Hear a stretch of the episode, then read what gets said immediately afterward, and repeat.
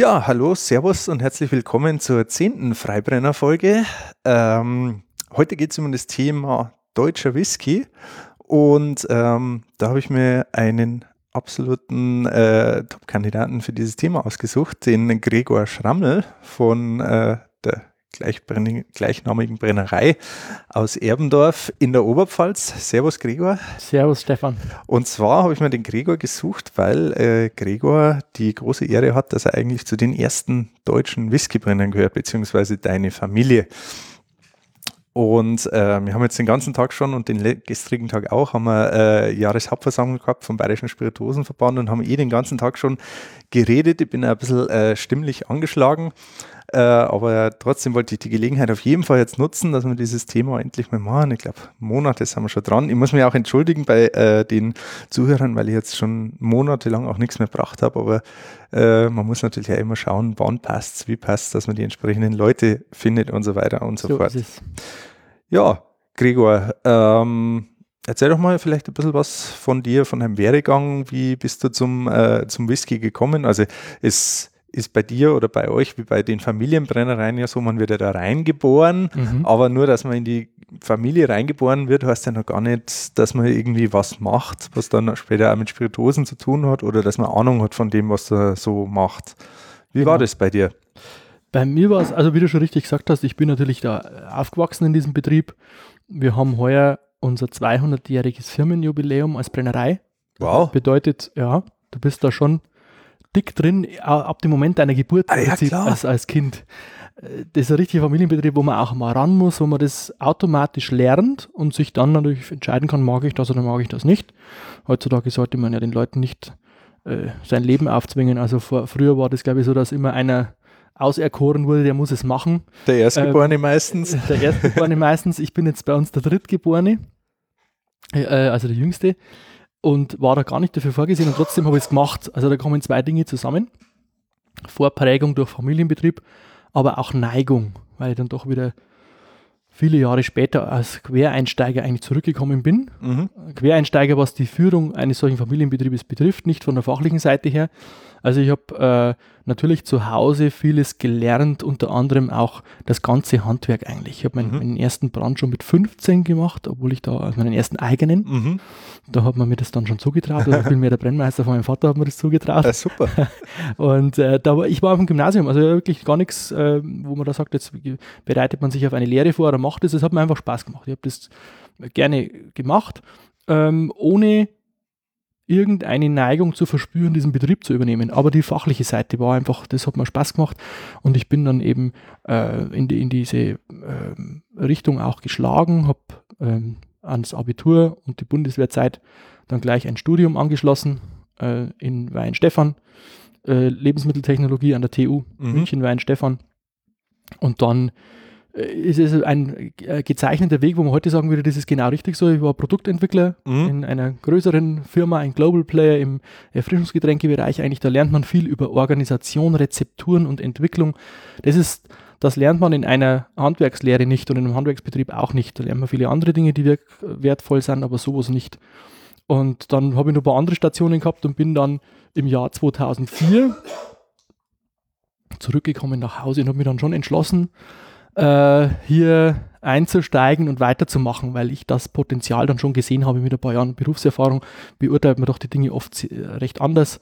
Bei uns im Haus ist damals schon das Thema Whisky ein langes und großes eigentlich auch gewesen äh, immer mit dem, mit dem Backel, das man mit sich rumgeschleppt hat, geschleppt hat, dass es eigentlich nicht erfolgreich war mhm. und nicht äh, von den Leuten angenommen wurde. Ähnlich wie das Thema Gin, auch ein sehr altes bei uns, das, hat das so äh, Ladenhüter-Themen, die mhm. einfach in der falschen Zeit in unserem ja. Haus geboren worden sind. Also wir sind tatsächlich, jetzt kommen wir dann langsam ins Thema rein, ganz offiziell die älteste Whiskybrennerei Deutschlands, mhm. weil wir der Whisky-Botschafter hat es jetzt erst wieder geschrieben, schon öfter, die letzten Jahre und jetzt wieder in seiner letzten Ausgabe ähm, weil wir seit 1954 offiziell Whisky auch verkaufen. Die Entwicklung ist mhm. viel älter bei uns im Haus. Wir sind eine Kornbrennerei, so sind wir gegründet mhm. worden 1818 und es ist aufgrund vieler verschlungener Pfade über Ressourcen, die mal da waren in Form von leeren Weinbrandfässern und solchen Dingen, irgendwann über die Entwicklung einer Spielart Mhm. Grain Whisky hingekommen. Seit 1954 gibt es ihn offiziell als solchen auch zu kaufen. Okay. Das ist der Startpunkt, wo man heutzutage sagt, da kannst du dann behaupten, du wärst ein Whiskybrenner. Da sind wir dann noch vier Jahre eher dran als der berühmte Red Fox, später. Racke Rauchzart, der hat Okay. 58 begonnen. Ah, So, äh, dann ist es auch schon wieder gar nicht so wichtig, das ganze Thema.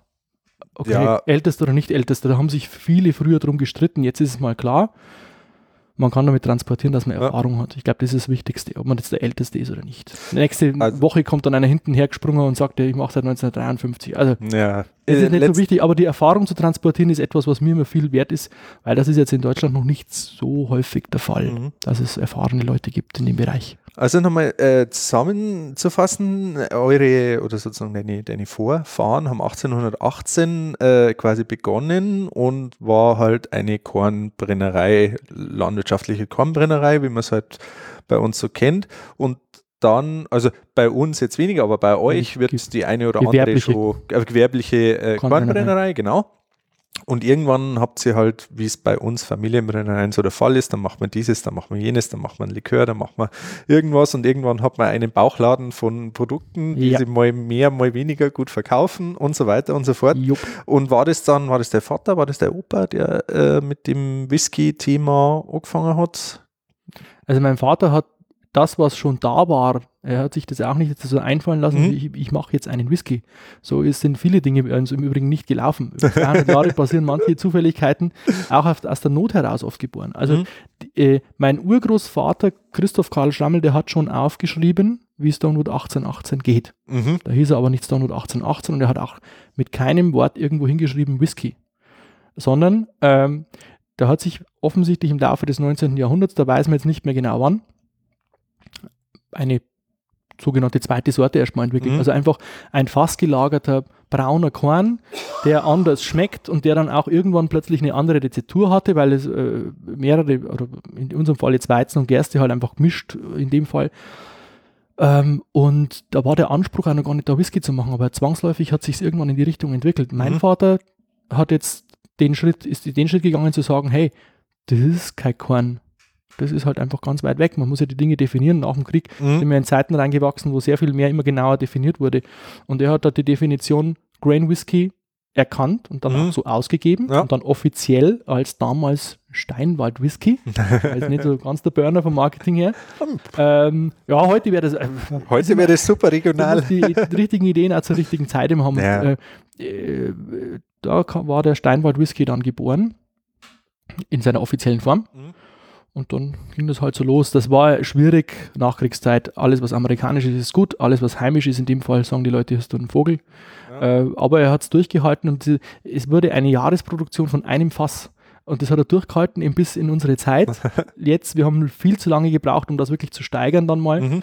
Ähm, aber wir haben es, aber äh, schön, dass man das Produkt dann hat. Das bedingt auch nicht nur, dass man es hat, Mhm. sondern auch die Erfahrung, die Fasspflege und diese ganzen Dinge, die man dazu braucht. Äh, das war für mich auch ein Pfund an, an Whisky-Erfahrung, das ich schon mitnehmen konnte. Äh, das, das saugst du dann so mit rein, wenn es im Betrieb aufwächst. Und das ist ganz natürlich und du brauchst es nicht erst hart lernen äh, zur späteren Zeit, weil es ein neuer Trend ist, sondern du hast das schon hier. Und das ist eigentlich das, das Wichtigste. Ob es jetzt ein Fass ist oder 20 oder 50, das ist dann eine unternehmerische Entscheidung später. Aber der Umgang, auch ein bisschen Fassmanagement, der Umgang mit Getreide, mit, mit, mit Whisky, es war jetzt kein Single Malt, das war Grain, Mhm, klar. ja. Gibt es noch viele andere Schritte, die man dann noch gehen muss, äh, wenn man was anderes machen will oder im Single Malt Bereich was machen will. Aber immerhin äh, ist diese Whisky-Erfahrung im Haus einfach da und das merkt man schon gewaltig, wenn man ähm, neue Sachen entwickeln will. Meine Entwicklererfahrung, das ist jetzt wieder was, was ich professionell auch gelernt habe. Entwickler zu sein, ist ein ganz eigenes äh, Ding. Man kann auch sagen, jeder ist ein Entwickler, ist eine Philosophiefrage, wenn man nur genügend äh, irgendwie Visionen im Kopf hat. Aber ein Produktentwickler zu sein, der tatsächlich ein gelernter Produktentwickler ist, das ist nochmal eine andere Hausnummer. Und das hat mir sehr geholfen dabei, einen äh, Masterplan zu entwerfen. Und wenn du dann diese Whisky-Philosophie aus dem eigenen Haus schon im Mhm. Hintergrund hast und das Wissen, dann ist es ein relativ leichtes äh, mit Masterplan weitere Whiskys zu entwerfen. Mittlerweile haben wir halt vier Ja. in einem Single-Malt-Bereich drin und haben so unsere eigene Philosophie. Und das ist eine schöne Geschichte. Ja, vor allem äh, eben diese, wo du sagst, hast, dein, dein Werdegang, also erstmal Lebensmitteltechnologie an der TU München in Weihenstephan, das ist ja quasi neben zwei, vielleicht zwei, drei anderen Orten in Deutschland das Mekka, sage ich mal, fürs, äh, fürs Bier eigentlich. Whisky ist ja im Endeffekt äh, bei oder sehr, sehr stark auf die Brauerei auf, auf sozusagen das äh, Aufschließen von Zucker aus Getreide, auf das Abläutern oder Nicht-Abläutern, auf verschiedene äh, äh, Rohstoffe miteinander zu kombinieren, das dann zu vergären, also die ganze Vergärungstechnologie mit den Hefen, mit allem, was da mit reinspielt, das äh, sozusagen an der Uni gelernt zu haben, dann wie du gesagt hast, eben eure, eure Tradition, dass ihr halt schon ewig Fässer gehabt habt und schon ewig ausprobieren habt können, wie sich welcher Kornbrand vielleicht im Fass dann wie entwickelt und so weiter.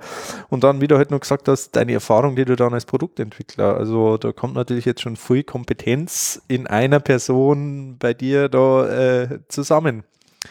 Und Genau, aber jetzt sagen wir mal, bevor wir dann auf diese, auf diese Whiskys, die du dann genau jetzt machst, äh, eingehen, kann man vielleicht jetzt diesen Schwenk machen, okay, wie sozusagen, ähm, also nochmal ganz kurz, was Whisky eigentlich ist, brauchen wir jetzt nicht unbedingt ganz genau machen, weil da gehen wir einfach davon aus, dass ein gewisses äh, Know-how bei unseren Hörern da ist. Ansonsten Ja, nochmal ja. ganz kurz zusammengefasst, Whisky ist im Endeffekt ein Brand aus Getreide, wo ein gewisser Anteil an gemälzten Getreide mit dabei sein muss und der muss halt dann vergoren werden, destilliert werden und mindestens drei Jahre in Holzfässern gelagert werden. Das ist jetzt mal so die ganz, ganz grobe Definition aus der EU-Spirituosenverordnung, natürlich Genau. wieder mit ein paar Einschränkungen und die Schotten haben dann natürlich ihre eigenen Regeln und so weiter und so fort. Scotch-Gesetz. Genau, für uns in Deutschland gilt ja eigentlich nur, oder nur in Anführungsstrichen, gilt die EU-Spirituosenverordnung, die ja da relativ weit gefasst ist im, im Bezug auf, welche Rohstoffe dürfen wir verwenden, äh, welche Hefen, welche eventuellen Enzymzugabe, das wir hernehmen dürfen und wie gesagt, drei Jahre im Holzfass, das ist ja auch zum Beispiel auch nicht weiter eingeschränkt. Natürlich nimmt man sinnvollerweise Eichenfässer her, zumindest für einen großen Teil, aber es ist nicht auf Eiche ähm, äh, beschränkt. Genau, was, was für Stile haben wir denn an? Also ich nehme jetzt einfach mal, nehme den ersten raus, weil du es gesagt hast, dieser Grain Whisky, der aus der Kornbrenner-Richtung kommt. Was Ja. macht dann Grain Whisky aus, äh, der, sage ich mal, für Deutschland äh, relativ nahe liegt? Ähm, das ist eine gute Frage, da muss man jetzt immer aufpassen. Ähm, aber die Frage ist eigentlich gut gestellt, wenn man mal von Deutschland ausgeht. Weil äh, ich habe in den vergangenen Jahren schon, schon treffliche Diskussionen gehabt darüber, was ein Grain Whisky eigentlich ist. Es gibt ja Scotch Hardliner, die alles, was nicht aus 100% Gerstenmalz wie ein Single Malt hergestellt ist, einfach mal pauschal als Grain bezeichnen. Mhm. Dem, da würde ich äh, sagen, der au contraire, da bin ich überhaupt nicht damit einverstanden. Für mich ist ein Grain Whisky ein Whisky aus Rohfruchtgetreide. Das ist einmal das wichtigste Argument, dass man sagt, das ist ja auch eine Abgrenzung, die man wirklich im Geschmack sich dann, äh, äh, die sich niederschlägt im, im Geschmack, dass man sagt, ich nehme nicht 100% Malz, vermelztes Getreide, das ja durch, vor allem durch das, nach dem Ankeimen, durch das Darren, diese Mhm. ganzen Röstmalzaromen erst entwickelt, die sind ja alle beim, beim Rohfruchtgetreide nicht da. Mhm. Ähm, äh, Also Rohfruchtgetreide hat einfach Weizen oder Roggen oder Gerste, Was auch immer man so nehmen wie man es im Endeffekt im Rohkostladen, keine Ahnung, Genau, roh, es gibt ja Freaks, die mit Emma und solchen ja, relativ äh, ineffizienten Sorten, aber auch, das kann man alles machen. Äh, also alles, was, was auf dem Feld irgendwie wächst und Mhm. wirklich Getreide sich schimpft, Weizen, Gerste, Roggen, was weiß ich, Mhm. ähm, und einigermaßen auch verarbeitbar ist, da kommt es dann immer daran, was kann im, äh, gut, im Maisport, solange man sich läutern muss, ist eh fast alles zu verarbeiten. Ähm, äh, dieses Getreide man nimmt, man braucht hierfür dann lediglich einen technologischen Malzanteil, in unserem Mhm. Fall 10% Mhm. Malz. Also wir nehmen halt klassischerweise, so wie man es auch früher in der Kornbrennerei auch gemacht hat, da, da kommen wir halt auch her. Das ist auch schon ein Teil von unserem Handwerk immer noch. Nehmen wir jetzt kein technisches Enzym, weil wir es halt einfach auch nicht kennen. Mhm. Ich will jetzt da nicht hier den großen Biopapst spielen und Enzyme verteufeln. Das soll jetzt jeder so machen, wie er Ja. mag, aber wir machen einen, einen 10%igen Malzanteil, wirklich Diastase-Malz, was sagt mit hoher diastatischer Kraft, sodass wir beim Maischen eine schöne Verzuckerung Mhm. bekommen. Diastase ist äh, die Verzuckerungsreaktion. Ja, Oder? also die, äh, die, äh, Also man, die Diastase ist die Verzuckerungs, äh, die Fähigkeit zur Verzuckerungsreaktion mhm. sozusagen ist die diastatische Kraft. Diastase, genau, äh, wo man eben sagt, die, äh, die Enzyme, die hier äh, vorhanden sein äh, müssen, äh, um aus Mehl, äh, aus Mehl, also aus Stärke, wie sie im Mehl vor allem vorkommt, wie sie im Rohfruchtgetreide vorkommt, die muss man klein hacken in schöne Malzzuckermoleküle mhm. und das macht, machen Amylasen, die mhm. man aktivieren muss. Und die sind eben durch das äh, Ankeimen beim Melzen mhm. erst aktiviert. Und wenn man ihnen äh, das äh, Klima gibt, das sie gerne haben, nämlich äh, bestimmte Feuchte und Temperatur, dann fangen die zu arbeiten an. Und das ist das, was man im Prinzip äh, in dem schönen Wort, mit dem schönen Wort Maischen einfach mhm. beschreibt. Das ist der Zweck des Maischens, äh, Zucker, verkehrbaren Zucker zu generieren. Also nochmal noch mal kurz zusammengefasst, wir haben quasi das Getreide und in dem Getreide ist Stärke drin und wir brauchen, die Stärke ist ein langdickes Molekül, das kann unsere Hefe nicht gleich verstoffwechseln und in Alkohol umwandeln. Deswegen brauchen wir Enzyme, eben äh, diese Amylasen. Und diese Enzyme schneiden uns die langen Hefenketten in kleine Zucker zusammen. Und die kleinen Zucker kann die kleine Hefe dann zu kleinem Alkohol verkehren. So schaut es aus. wir, wir verwandeln Vielfachzucker in Einfachzucker äh, Maltose, mhm. in diesem Fall Malzzucker. Und das kann die Hefe eben wunderbar fressen und dann wieder daraus Alkohol produzieren mit den Gärungsnebenprodukten, mhm. die eigentlich den Geschmack mhm. dann ausmachen. Der Alkohol ist immer so ein Geschmacksträger nur. Und diese Enzyme, diese Amylasen, kriegen wir eben nur dann auf natürlichem Wege, wenn wir auch gemälztes Getreide ja. mit, zumindest mit, wie du gesagt hast, ungefähr 10% oder mehr mit äh, reingeben in diese, in diese Getreidemischung. Kannst du mit weniger probieren. Also die, äh, das ist immer so, diese Enzyme sind ja da. Ähm, ja. Sie werden quasi durchs Melzen mehr oder weniger aktiviert, mhm. dass sie auch nutzt, dass ihre Kraft auch nutzbar ist. Und wir nehmen 10%, ich habe es jetzt noch nicht, ich weiß jetzt nicht, wie es wissenschaftlich ist, wo da die Grenze liegt nach unten, aber aus der Enzymkinetik weiß man ja, dass äh, die Leistungsfähigkeit und die Geschwindigkeit der Arbeit von Enzymen nicht mit, der, mit dem Enzymangebot, sondern mit dem Substratangebot wächst. Das heißt, wenn ich auf ein Enzym unheimlich viel Futter drauf schmeiße, mhm. dann frisst es wie ein wahnsinniger äh, äh, Ochse und arbeitet immer schneller, mhm. wenn es ein fittes Enzym ist. Das heißt also, ich kann mit sehr, sehr wenig Malz auch sehr, sehr viel Rohfruchtgetreide durchaus ähm, äh, einmeischen mhm. und dafür sorgen, dass die Enzyme eben die ganze Stärke da in, mhm. in ähm, Malzzucker umwandeln, wenn die Verhältnisse stimmen. Und das, was ich dann da habe, äh, das, das sinnliche Erlebnis im Übrigen bei der Sache, wenn man lange da am Maisport steht, ein paar Stunden, dann wird man merken, das ist ein relativ gefühlt ein äh, schneller Umschlag. Da wird dieser mehlige Maisbrei plötzlich zuckersüß. Mhm. Das ist immer das, was, äh, was man dabei erlebt, eigentlich beim Handwerk. Alles andere ist eine graue Theorie. Jetzt äh, gehen wir vielleicht nochmal einen Schritt zurück. Du hast ja. gesagt, okay, es gibt, es dürfen klassische Getreidesorten verwendet werden. Also äh, wie Weizen, Roggen, Gerste, äh, Dinkel, Emmer, äh, ich glaube, ich, ich, bin mir jetzt nicht ganz sicher, ob es da irgendwelche Einschränkungen ja. gibt. Äh, ähm, darauf wollte ich nämlich hinaus, weil es gibt schon Einschränkungen. Es müssen eben Getreidesorten sein. Ja. Es natürlich. können keine Hülsenfrüchte oder irgendwie sowas sein. Es gibt ja immer wieder Leute, die sagen, sie, mal, sie wollen jetzt einen Whisky machen aus, was weiß ich, aus Hanfsamen, aus Quinoa, aus Amaranth, nee. aus Reis. Reis ist gerade eine riesengroße Diskussion ja. in der EU, ob Reis zugelassen werden soll für die Whiskyherstellung oder nicht. Ähm, Mais natürlich, Mais habe ich vergessen, ganz, ganz großer Bestandteil im, im amerikanischen Bourbon Richtig. und so weiter und ja. so fort. Genau, also es gibt eine Liste an zugelassenen äh, Getreidearten äh, oder sozusagen alles, was klassisches Getreide ist, darf verwendet werden. Ja. Und was kein klassisches Getreide ist, darf aktuell auch mhm. nicht verwendet werden. Richtig. Genau. Dann haben wir darüber geredet, dass sozusagen der Vorgang aus diesem Getreide, also quasi den Körnern, die irgendwie vor uns da äh, am Tisch liegen oder im Sack liegen, muss halt eine Getreidepampe werden, die halt möglichst süß sein soll. Und das ist dieses Einmeischen. Mhm. Und das Einmeischen passiert in einem Einmeischbottich. Und ähm, was ist ein Einmeischbottich? Wie ist der definiert? Oder, ähm? Das ist ein, ein Behälter, ein, ich sage mal, großer Topf, so sollte man sich das vorstellen, ähm, der die Fähigkeit hat, die, das, was in ihm drin ist, aufzuheizen und wieder runterzukühlen. Das muss also das, die Fähigkeit des Equipments sein, mhm. indem ich eine so klassische, man kennt das ja aus Maispottichen in Brauereien, die halt dann dementsprechend doppelwandig sind und wo man es aufheizen kann oder innen irgendeine Heizung drin haben. Äh, die klassischen Kornmaispottiche haben alle so große Röhren Wärmetauscher eben Mhm. drin, wo man sowohl Dampf als auch kaltes Wasser durchpumpt und so heizt man die Maische auf und auch wieder herunter. Mhm. Man wirft quasi das Getreide äh, und das Getreidemalz in Wasser hinein und heizt dann den, die, diese Maische, den Brei quasi hoch und macht an der Stelle, wo man sagt, ah, diese Temperatur, Verzuckerungsrast, Mhm. äh, und da macht man dann eine halbe Stunde oder was auch immer. Das macht Ja. jeder ein bisschen anders, wie die, wie die Rezeptur ist ähm, und wie das Verfahren ist. Macht man eine Rast, hält also die Temperatur, da können die Enzyme schön arbeiten, dann heizt man wieder ein bisschen hoch.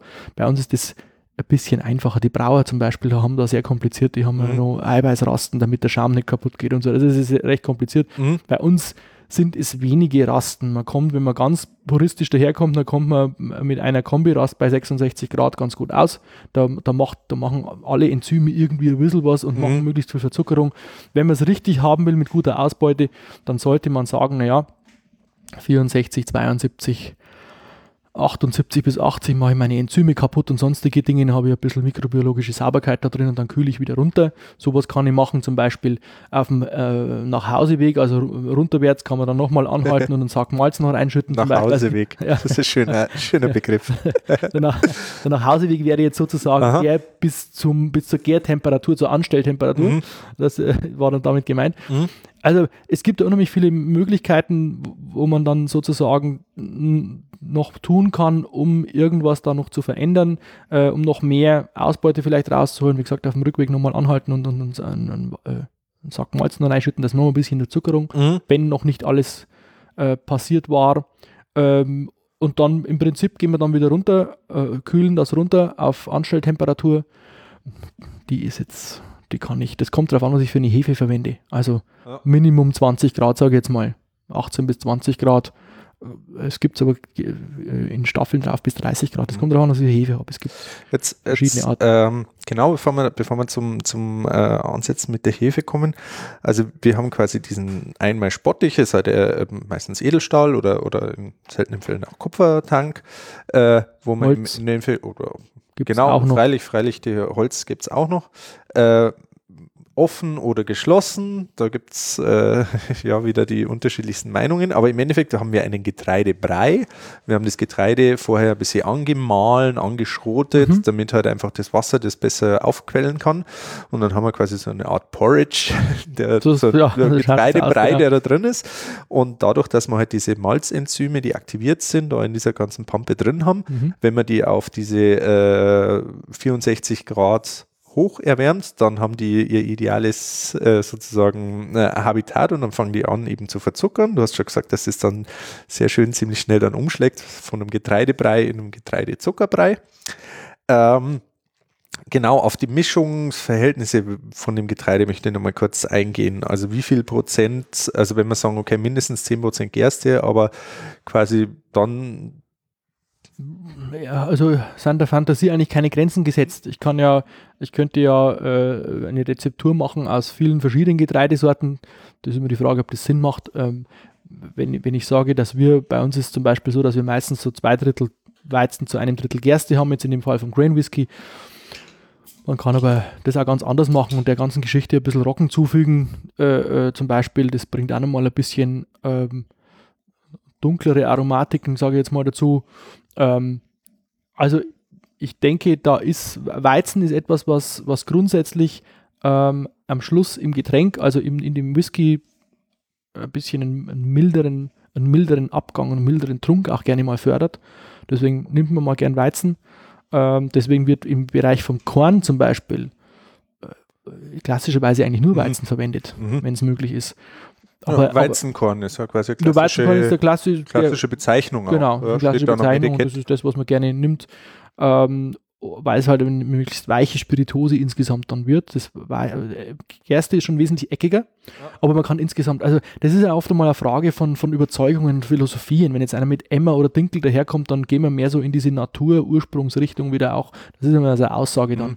Das kann man alles machen. Wo, worauf ich noch raus will, ist, dass man eben von, von dem Malz gibt es ja dann auch wieder Dutzende äh, Sorten, Mhm. wo man verwenden kann. Mhm. Ähm, ganz klassisch eben dieses Brennerei-Malz oder so, was eigentlich nur auf Ausbeute getrimmt ist. Dann halt, es gibt geräucherte Malzsorten, wo man sich halt ein bisschen an diesen rauchigen äh, schottischen Isla Whisky oder so ran nimmt, dann gibt es äh, gibt's noch irgendwelche Malzsorten, die geschmacklich für einen Whiskybrenner irgendwie groß noch was machen. Ja, schon. Also jetzt, wenn wir, da müsste man vom Grain Whisky ein bisschen weggehen, weil beim Grain ist, du hast Rohfruchtgetreide und das, was man dann Okay. auf Malz nimmt, ist reine, geht es immer um die diastatische Kraft. Okay, also da geht es rein um die, Da um die Enzym, Effizienz, nur genau. ums Da Enzym geht und es ums sonst nichts. Enzym und umsonst geht es kaum was. Okay. Weil, weil das sind 10 Prozent. Mhm. Ähm, also wenn Ja, ich da Röstaromatik reinhaben will, die werde ich kaum wahrnehmen. Aha. Das ist einfach zu wenig. Da geht es wirklich auch um die, es geht ja auch um die Getreidenoten, es geht um den Geschmack, den ich aus, Mhm. dem, aus der Rohfrucht Ja. bekomme. Und äh, vom, vom, äh, von dem Diastas, deswegen nehme ich Diastasemalz, Ja. das heißt dann auch so in der Melzerei. Das wird so gemälzt, äh, dass wir nicht auf, auf Röstung und solche Dinge großen Wert legen, sondern Mhm. dass möglichst viel Enzymkraft auch erhalten bleibt. Wenn ich jetzt stark röste bei dunklen Malzen, dann nehme ich ja dem Malz die Enzymkraft ein bisschen weg. Das wird Mhm. weniger. Und bei diesem Nein. Malz geht es darum. Genau. Und das, also diese Malze, die ich jetzt viel, wenn ich jetzt natürlich, wenn wir äh, einen, einen ganz normalen Single Malt Whisky machen, dann nehmen wir schon auch Mhm. Münchner Malz her. Mhm. Pilsner Malz dazu. Ja. Äh, das ist schon fast, als würden wir ein bisschen so ein helles Braun. Mhm. Ja, halt ohne Hopfen. Ja. Äh, So in die Richtung geht schon ein bisschen, weil wenn man ein- einfach so, ähm, also es hilft ja grundsätzlich schon, wenn man Whisky macht und man hätte Ahnung vom Bier. Und wie man es herstellt. Also nicht nur, wie man es trinkt, sondern ja. wie man, wie man damit mit der Materie umgeht. Wir haben jetzt natürlich aus der Kornbrennerei äh, schon diesen Getreideumgang Mhm. grundsätzlich, aber wenn ich jetzt dann Ja. den Maltbereich reingehe, Whisky, Würze, jetzt greife ich zu weit vor wahrscheinlich. Ne? Lass uns einfach mal beim, beim Grain Whisky bleiben, weil das Ja. ein schönes Thema ist und, Okay. und Malt Whisky, das können wir dann nachher sozusagen, können wir dann einfach sagen, was sind noch die Unterschiede. Aber ich glaube, wenn wir Jo. Grain Whisky mal beschrieben haben, haben wir eigentlich schon so alle Möglichkeiten schon mal aufgezeigt und dann müssen wir nur noch sagen, okay, beim Malt ist dann aber so und so und so. Gut, wir waren dabei, genau. Wir haben jetzt einen äh, äh, Zucker-Getreidebrei, der ist in einem, so einem Einmalspottich, den haben wir jetzt wieder runtergekühlt mit Wasser auf ungefähr 20 Grad oder so. Und jetzt brauchen wir, wie immer bei der Vergärung, jetzt brauchen wir halt Hefen. Jawohl. Die schmeißen wir jetzt rein. Was Also- für Hefen? Äh, Spezielle oder? Ka- Also wir haben, äh, wir haben traditionell früher für, ähm, für, für, für, für den Korn, für den Grain Whisky, Bäckerhefe verwendet. Mhm. Das machen wir bei der Sorte immer noch. Okay, Ja, krass. äh, ja, das ist, äh, also das ist, da ist jetzt auch wieder Philosophiefrage dabei. Wir haben halt früher schon äh, in Zeiten das gemacht, da gab es bei den einschlägigen, wo man halt Hefe auch kaufen kann für Brennereien, also zum Beispiel äh, oder so, da gab es da gab's was für Korn und da gab es was für Obstmeischen und bei den Obstmeischen vielleicht zwei verschiedene Stämme oder so. Mhm. Und dann war es das auch schon. Das war alles sehr konservativ. Da hat sich keiner Gedanken drum gemacht. Äh, in der Zeit haben aber wir schon viel mit Getreide gemacht und haben halt einfach aus dieser Tradition heraus, äh, früher als wir gegründet worden sind als Kornbrennerei, da war auch dem Betrieb eine Bäckerei angeschlossen. Diese, Ah, ja, jetzt, jetzt hole ich ein bisschen aus, das macht aber seinen Sinn. Ähm, vor 200 Jahren war das alles ein bisschen anders. Die Menschen haben in wissenschaftlicher Hinsicht nicht wirklich mikrobiologische Prozesse verstanden oder im Griff Mhm. gehabt. Man wusste nur, dass es unter bestimmten Bedingungen besonders gut funktioniert und unter anderen Bedingungen halt nicht. So, und die Bedingungen, wo, äh, wo, wo Gärungen funktioniert haben, alkoholische Gärungen, das waren meistens das Umfeld von Bäckereien. Die Bäcker haben auch ganz oft, das hat ja früher so, bei uns gibt es ja heute noch dieses Zeugel Kommunbrauwesen, Ja. äh, diese Braurechte sind ja damals verliehen worden. Es gab nicht so dieses Gewerbe und Marken wie heute, wo äh, Brauereien sind ja dann erst wirklich entstanden, wirklich gewerblich ähm, in, in dieser Zeit. Äh, da wurde viel über, über Hausrechte, Handwerksrechte, Ja. äh, das hieß auch Bäckergerechtsame, Braugerechtsame, so heißen die Dinger. Das haben wir heute noch am, am Grundbuch vom Haus auch drauf. Auch Brauen, Braurecht ist immer noch da. Also äh, äh, die Bäckerhefe ist damals schon das gewesen, das hat man nicht genau gewusst, warum, aber komischerweise ist das Bier in der Bäckerei selten sauer geworden, äh, während woanders es oft nicht funktioniert hat, man wusste Mhm. nicht warum. Also hier war das Klima immer da mit der richtigen Hefe. Und deswegen ist da auch dann äh, Kornbrennerei gemacht und gebrannt worden. Und so haben wir das fortgeführt, auch in späteren Jahren, halt Mhm. einfach mit Bäckerhefe die Ja. Hefen, an- die Maischen angestellt. Und das machen wir bis heute so. Das ist jetzt eine bewusste Entscheidung auch von mir zu sagen, ich mache jetzt das genauso, wie es der Papa und der Opa vorher schon gemacht haben. Mhm. Äh, und da wird jetzt mal nichts mehr verändert. Äh, keine Experimente. Keine Experimente, das hat halt Tradition. Ja. Das Produkt hat das verdient, dass wir jetzt nicht da äh, die Gescheiterten spülen, sondern dass wir das so übernehmen, weil es äh, funktioniert ja gut, äh, wie es mal gemacht wurde. Das ist ein Traditionsprodukt. Also da kommt die Bäckerhefe zum Einsatz, die funktioniert ganz hervorragend, da stellt man meistens ein bisschen höher an, weil die hohe Temperatur mhm. gewöhnt ist. Dann raucht die durch. Ähm, wie hoch kann eine Bäckerhefe eigentlich vergehren von Alkoholprozent her? Ähm, naja, da kommt man schon über 9% drüber, sage ich jetzt mal. Ja, ja, wenn man ganz gut ist, kommt man 9,3, 9,4% okay. ohne Probleme. Aha. Dann ist Ende. Ja. Äh, das ist ein bisschen anders, vielleicht könnte sie sogar noch höher. Sie ist sehr alkoholtolerant, sie ist aber vor allem sehr temperaturtolerant. Mhm.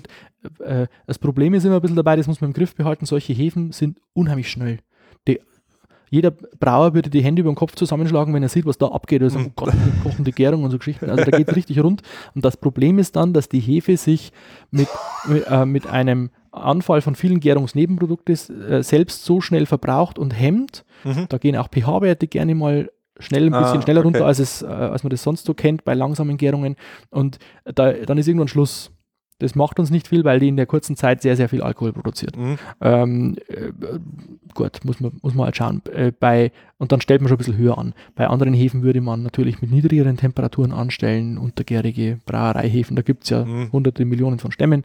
Ähm, dann gibt es äh, ich glaube, es bietet jede Firma, die irgendwie mit dem Thema zu tun hat, äh, die mit Enzym, äh, Enzymen sich beschäftigt und so mittlerweile unheimlich viele Brennerei äh, mhm. Korn, Brand, Getreide, Whiskyhefen an. Ich kenne nicht die Eigenschaften dieser ganzen Hefen, muss ich jetzt ganz ehrlich sagen. Mhm. Das weiß ich jetzt nicht. Äh, wir verwenden für unsere anderen Whiskys zum Teil verschiedene Brauereihefen, äh, die Weißbierhefe zum Beispiel auch, ähm, die natürlich ein bisschen ihre Eigenarten hat, weil sie nicht so resistent ist und eher so, äh, so Weißbierhefen sind ein bisschen Diva für die Brauer kein ja. Problem. Bei der Mikroflora, die man so in der Brennerei hat, wo man auch noch Obst verarbeitet, ist das schon oft ein bisschen ein Problem. Mhm. Äh, da muss man ganz anders vorgehen. Die machen aber ganz wunderbare Gärungsnebenprodukte. Also das, jetzt sind wir schon im Bereich drin, wo wir ja nicht hinwollen, ne? Nein, Eigentlich, oder? Das, genau darauf wollte ich aber hinaus, weil ähm, es gibt sozusagen die gängige Lehrmeinung oder unsere Altvorderen haben ja so die Meinung, dass die Hefe als solche in der Brennerei eigentlich nur die Aufgabe hat, möglichst viel Alkohol zu erzeugen und es ist eigentlich ziemlich egal ist geschmacklich, Hauptsache die Hefe hat einen sauren Ausstoß. Und ich bin aber der Meinung, wie, wie ich es eben aus dem, aus dem Brauereiwesen kenne und so weiter, dass die Hefe natürlich einen extremen geschmacklichen Einfluss hat. Ja, die, die Rumbrenner sagen das äh, schon seit langem und, und ich sage einmal wieder, ich habe auf der Meisterschule haben wir uns mit unseren Dozenten heftig gezofft, weil der hat so angegeben, der hat gesagt, ja, Hefe ist scheißegal, Hauptsache sie verkehrt möglichst hoch und wir haben möglichst hohe Ausbeute. Und mir Junge so, ja, aber das kann es doch nicht sein. Wir sehen doch beim Bier, was für unterschiedliche Hefen, was für unterschiedliche Geschmäcker ergeben. Das ja, muss klar. doch im Destillat auch so sein. Und er hat gesagt, na, wenn ich das destilliere, ist das eh schon wieder wurscht genau auf diese, also ich bin der Meinung, dass bei uns schon jetzt so diese, die, in der Spirituose, meine dass jetzt der Umschwung kommt, dass die Leute früher halt einfach von äh, Kältereibedarf XY ihre Brennereihöfe Typ 1 gekauft haben, kiloweise, und die haben es ja. neikaut und die haben es Jahrzehnte neikaut, die hat der Opa schon neikaut und mhm. gut ist. Und jetzt geht es langsam erst so, dass auch in der Spirituose so die ersten Versuche so kommen, oh, was passiert denn eigentlich mit unserer Maische oder mit unserer Würze, wenn wir da Hefe A, Hefe B, Hefe C mal damit sozusagen vergehren werden lassen. Ja. Genau, auf das wollte ich eigentlich nur raus und das war schon wieder mein also, Exkurs. Ich weiß auch nicht, warum, äh, warum da die ganze Brennereibranche offensichtlich oder die, die Szene da so weit hinterherhängt, was das betrifft. Wer einmal ein bisschen mikrobiologische Ausbildung genossen hat, der weiß das äh, natürlich, dass ja. verschiedene Mikroorganismen, verschiedene Hefen einen völlig unterschiedlichen Stoffwechsel betreiben und die Gärungsnebenprodukte, die ganz viel äh, zum Geschmack beitragen, eben dann ein völlig anderes Geschmacksbild bieten. Eigentlich weiß ja das jeder, der schon mal Weißbier getrunken hat. Mhm. Also das ist ein völlig anderer Geschmack als bei einem eine völlig, völlig andere äh, Viskosität. Äh, da ist alles anders mhm. als wie bei einem hellen. Ja. So, wo kommt das her? Das kommt natürlich hau hauptsächlich von der Hefetätigkeit, von der Gärtätigkeit der Hefe und vor dem Stoffwechsel halt. Und ähm, das ist natürlich auch beim Whisky so und auch bei Obstbränden mit Sicherheit so. Und äh, wie du schon richtig sagst, ist halt früher, das ist einfach wurscht gewesen, das hat man halt so gemacht. Und dann, äh, was du also leise, glaube ich, ansprechen wolltest, ist so diese unglaubliche Mehr, die über Generationen tradiert worden ist, unter, speziell unter Obstbrennen auch gerne, dass man Aromen beim Destillieren tot kochen würde. Das ist ein unglaublicher Unsinn. äh, äh, der, ähm, also ich bin jetzt schon Jahre dabei. Ähm, Mhm. Ich habe mal vor vielen Jahren einer Generation von, oder gehöre ich ja immer noch an dieser Generation, aber da waren ein paar so Wilde dabei und ich auch, äh, die sich halt getraut haben zu sagen, weil da waren nur Brenner am Ruder in vielen Verbe Verbänden und so, die Mhm. genau, genau diesen Schmarrn immer erzählt haben mit einer Überzeugung, ohne irgendeinen äh, schulischen oder wissenschaftlichen Hintergrund, ähm, wo ich auch immer schon gesagt habe, das ist ein Schmarrn. Ja, das, äh, du kannst ein Aroma beim Destillieren gar nicht totkochen. Du kannst irgendwelche Undichtigkeiten an deiner Brennanlage haben, dann pfeift es da irgendwo in die Atmosphäre hinaus. Dann hast du halt Pech gehabt, dann ist natürlich alles weg. Ja, äh, ansonsten ist, äh, kann man es nicht totkochen. Äh, Wir gewinnen alle Aromen, die wir äh, erzeugen können durch die Gärungstätigkeit, Mhm. gewinnen wir in der Regel. Also nicht alles ist flüchtig, aber wir gewinnen natürlich ein, ein Großteil zurück und über das ist, so ganz richtig gesagt, ist natürlich unglaublich viel möglich über die Welt der Hefe. Mhm. Wir beginnen erst langsam das ähm, in der Brennerei-Szene zu Die ertasten. Geschichte der Hefe ist eine Geschichte voller Missverständnisse. genau, genau, offensichtlich. Genau, also die Hefen nehmen den Zucker, den wir vorher äh, erzeugen haben lassen und vergären den zum, zu Alkohol über die alkoholische Gärung, Feuerzangenbowle und so weiter, kennen wir alles. und du hast jetzt schon das Thema Gärungsnebenprodukte angesprochen und ähm, dass die sozusagen auf den Geschmack solche Auswirkungen haben. Was sind denn eigentlich da jetzt Gärungsnebenprodukte? Was können sich unsere Hörer da jetzt darunter vorstellen? Na gut, also ähm, das sind Sachen, die außer Alkohol, man sagt ja immer, Alkohol ist das, was hauptsächlich, ähm, worum es eigentlich geht. Mhm. Ähm, aber Alkohol ist ja, wenn man mal so einen, so einen reinen Alkohol, so einen Prima-Sprit oder Mhm. sowas mal gerochen hat oder so, dann merkt man, das ist schon relativ neutral. Wo ist Mhm. denn da überhaupt der Aroma? Und das ist eben das, was, was der Trägerstoff für alles andere ist natürlich und das Wichtigste, ganz klar. Ähm, und dann gibt es Gärungsnebenprodukte, die, das sind Dinge, die außer dem Alkohol bei der Gärung noch produziert Mhm. werden. Äh, zum Beispiel Von den Hefen oder von der, He von der von, Hefe? durch die, die Hefe frisst quasi äh, Zucker, den sie findet, also ähm, fünffach, sechsfach Zucker, Fructose, Glucose, in unserem Fall beim Whisky eben Maltose und macht daraus irgendwas anderes. In der Hauptsache Alkohol und äh, das Gärungsnebenprodukt Nummer eins ist zum Beispiel eben Kohlensäure, Mhm. die man überhaupt nicht braucht, aber die nutzt man dann eben dazu, um zu erkennen, geht es denn überhaupt? Also der Mensch ist ja ein Schlauer, der hat dann Ja. irgendwelche Schläuche in äh, Wassergläser steckt und daran erkennen kann, ob es blubbert oder Wenn so. Das ist blubbert, dann einfach- geht's noch. Genau. Und wenn es aufgehört hat mit blubbert, dann geht's das auch ist nicht die mehr. Dann ist einfachste Methode, die einfachste Methode, um das festzustellen. Ähm, äh, und natürlich heutzutage, man weiß ja, dass man, wenn man Erfahrung hat, die, dass, äh, diese Kohlen, dieses Kohlendioxid schon hervorragend nutzen kann, um die Haltbarkeit von Maischen zu verbessern und so weiter und so fort. Luft, Luftausschluss zu gewährleisten und solche Dinge. Und dann gibt es auch noch andere ähm, äh, Gärungsnebenprodukte biochemischer Natur, höhere Alkohole Mhm. zum Beispiel, die in ganz geringer Form ähm, produziert werden, die auch zum Geschmack beitragen, die tatsächlich nach was schmecken. Mhm. Das ist bei den höheren Alkoholen ist es ein bisschen ein, zweischneidiges Schwert, die bezeichnen wir gerne auch als Fuselalkohole. Also das heißt, Ja. äh, die möchte man bis zu einem gewissen Grad auch drin haben, aber bitte nicht zu viel, sonst ver, das ist das, was hinten beim, beim Schlucken dann oft einmal so kratzt und was auch die, das Aroma insgesamt dann irgendwann auch verfälscht. Aber es gibt ein bisschen ein, ja, was anderes dazu. Dann gibt es bestimmte Aromastoffe, die hier auf natürliche Weise eben entstehen als Gärungsnebenprodukte, die eben das, das, das, das Williams-Birnenaroma oder in dem Fall das Getreidige beim Whisky oder bevor man, manche Whisky äh, New Makes sind ja direkt fruchtig. Mhm. Bei unserem, den wir mit Weißbierhefe zum Beispiel vergären, Stonewood Watts, sehr fruchtig am Anfang.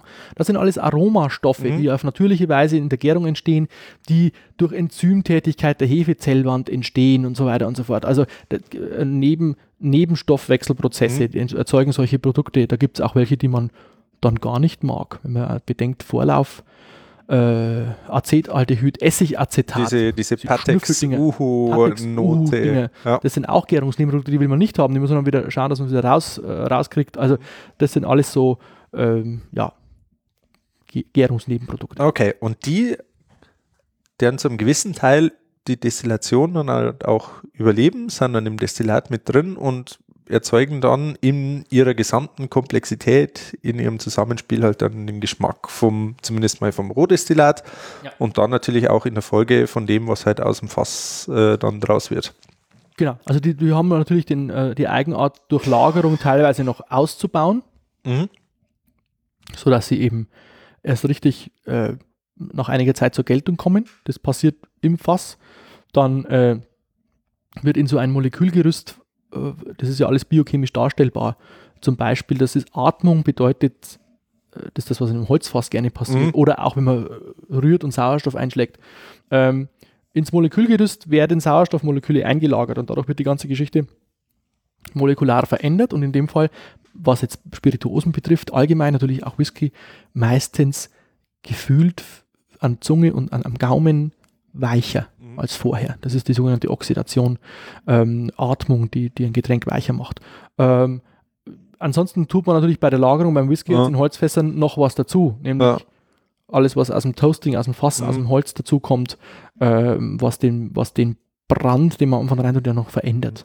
Da haben wir mit, äh, mit Philipp Reim habe ich da sehr, sehr äh, gute Folge zum Thema Holzfasslagerung gemacht. Da haben wir natürlich auch ein bisschen auf den Whisky eingegangen, ein bisschen auf den Rum und Obstbrände und so weiter und die ganzen unterschiedlichen Reifungsarten und so weiter. Also da verweise ich gerne auf die, auf die äh, andere Freibrenner-Folge. Aber ähm, gehen wir nochmal zur, zur Destillation zurück. Wir haben jetzt quasi unsere vergorene Maische beim Grain Whisky. Ähm, wo haben wir jetzt quasi einen Getreidebatz, der halt jetzt auch zwischen 6, 7, 8, 10 Prozent Ja, also, Alkohol hat. 7 bis 9, Komma Mhm. irgendwas vielleicht. Aha. Mhm. Und den werden wir jetzt quasi destillieren. Ja. Ab in die Destille anheizen.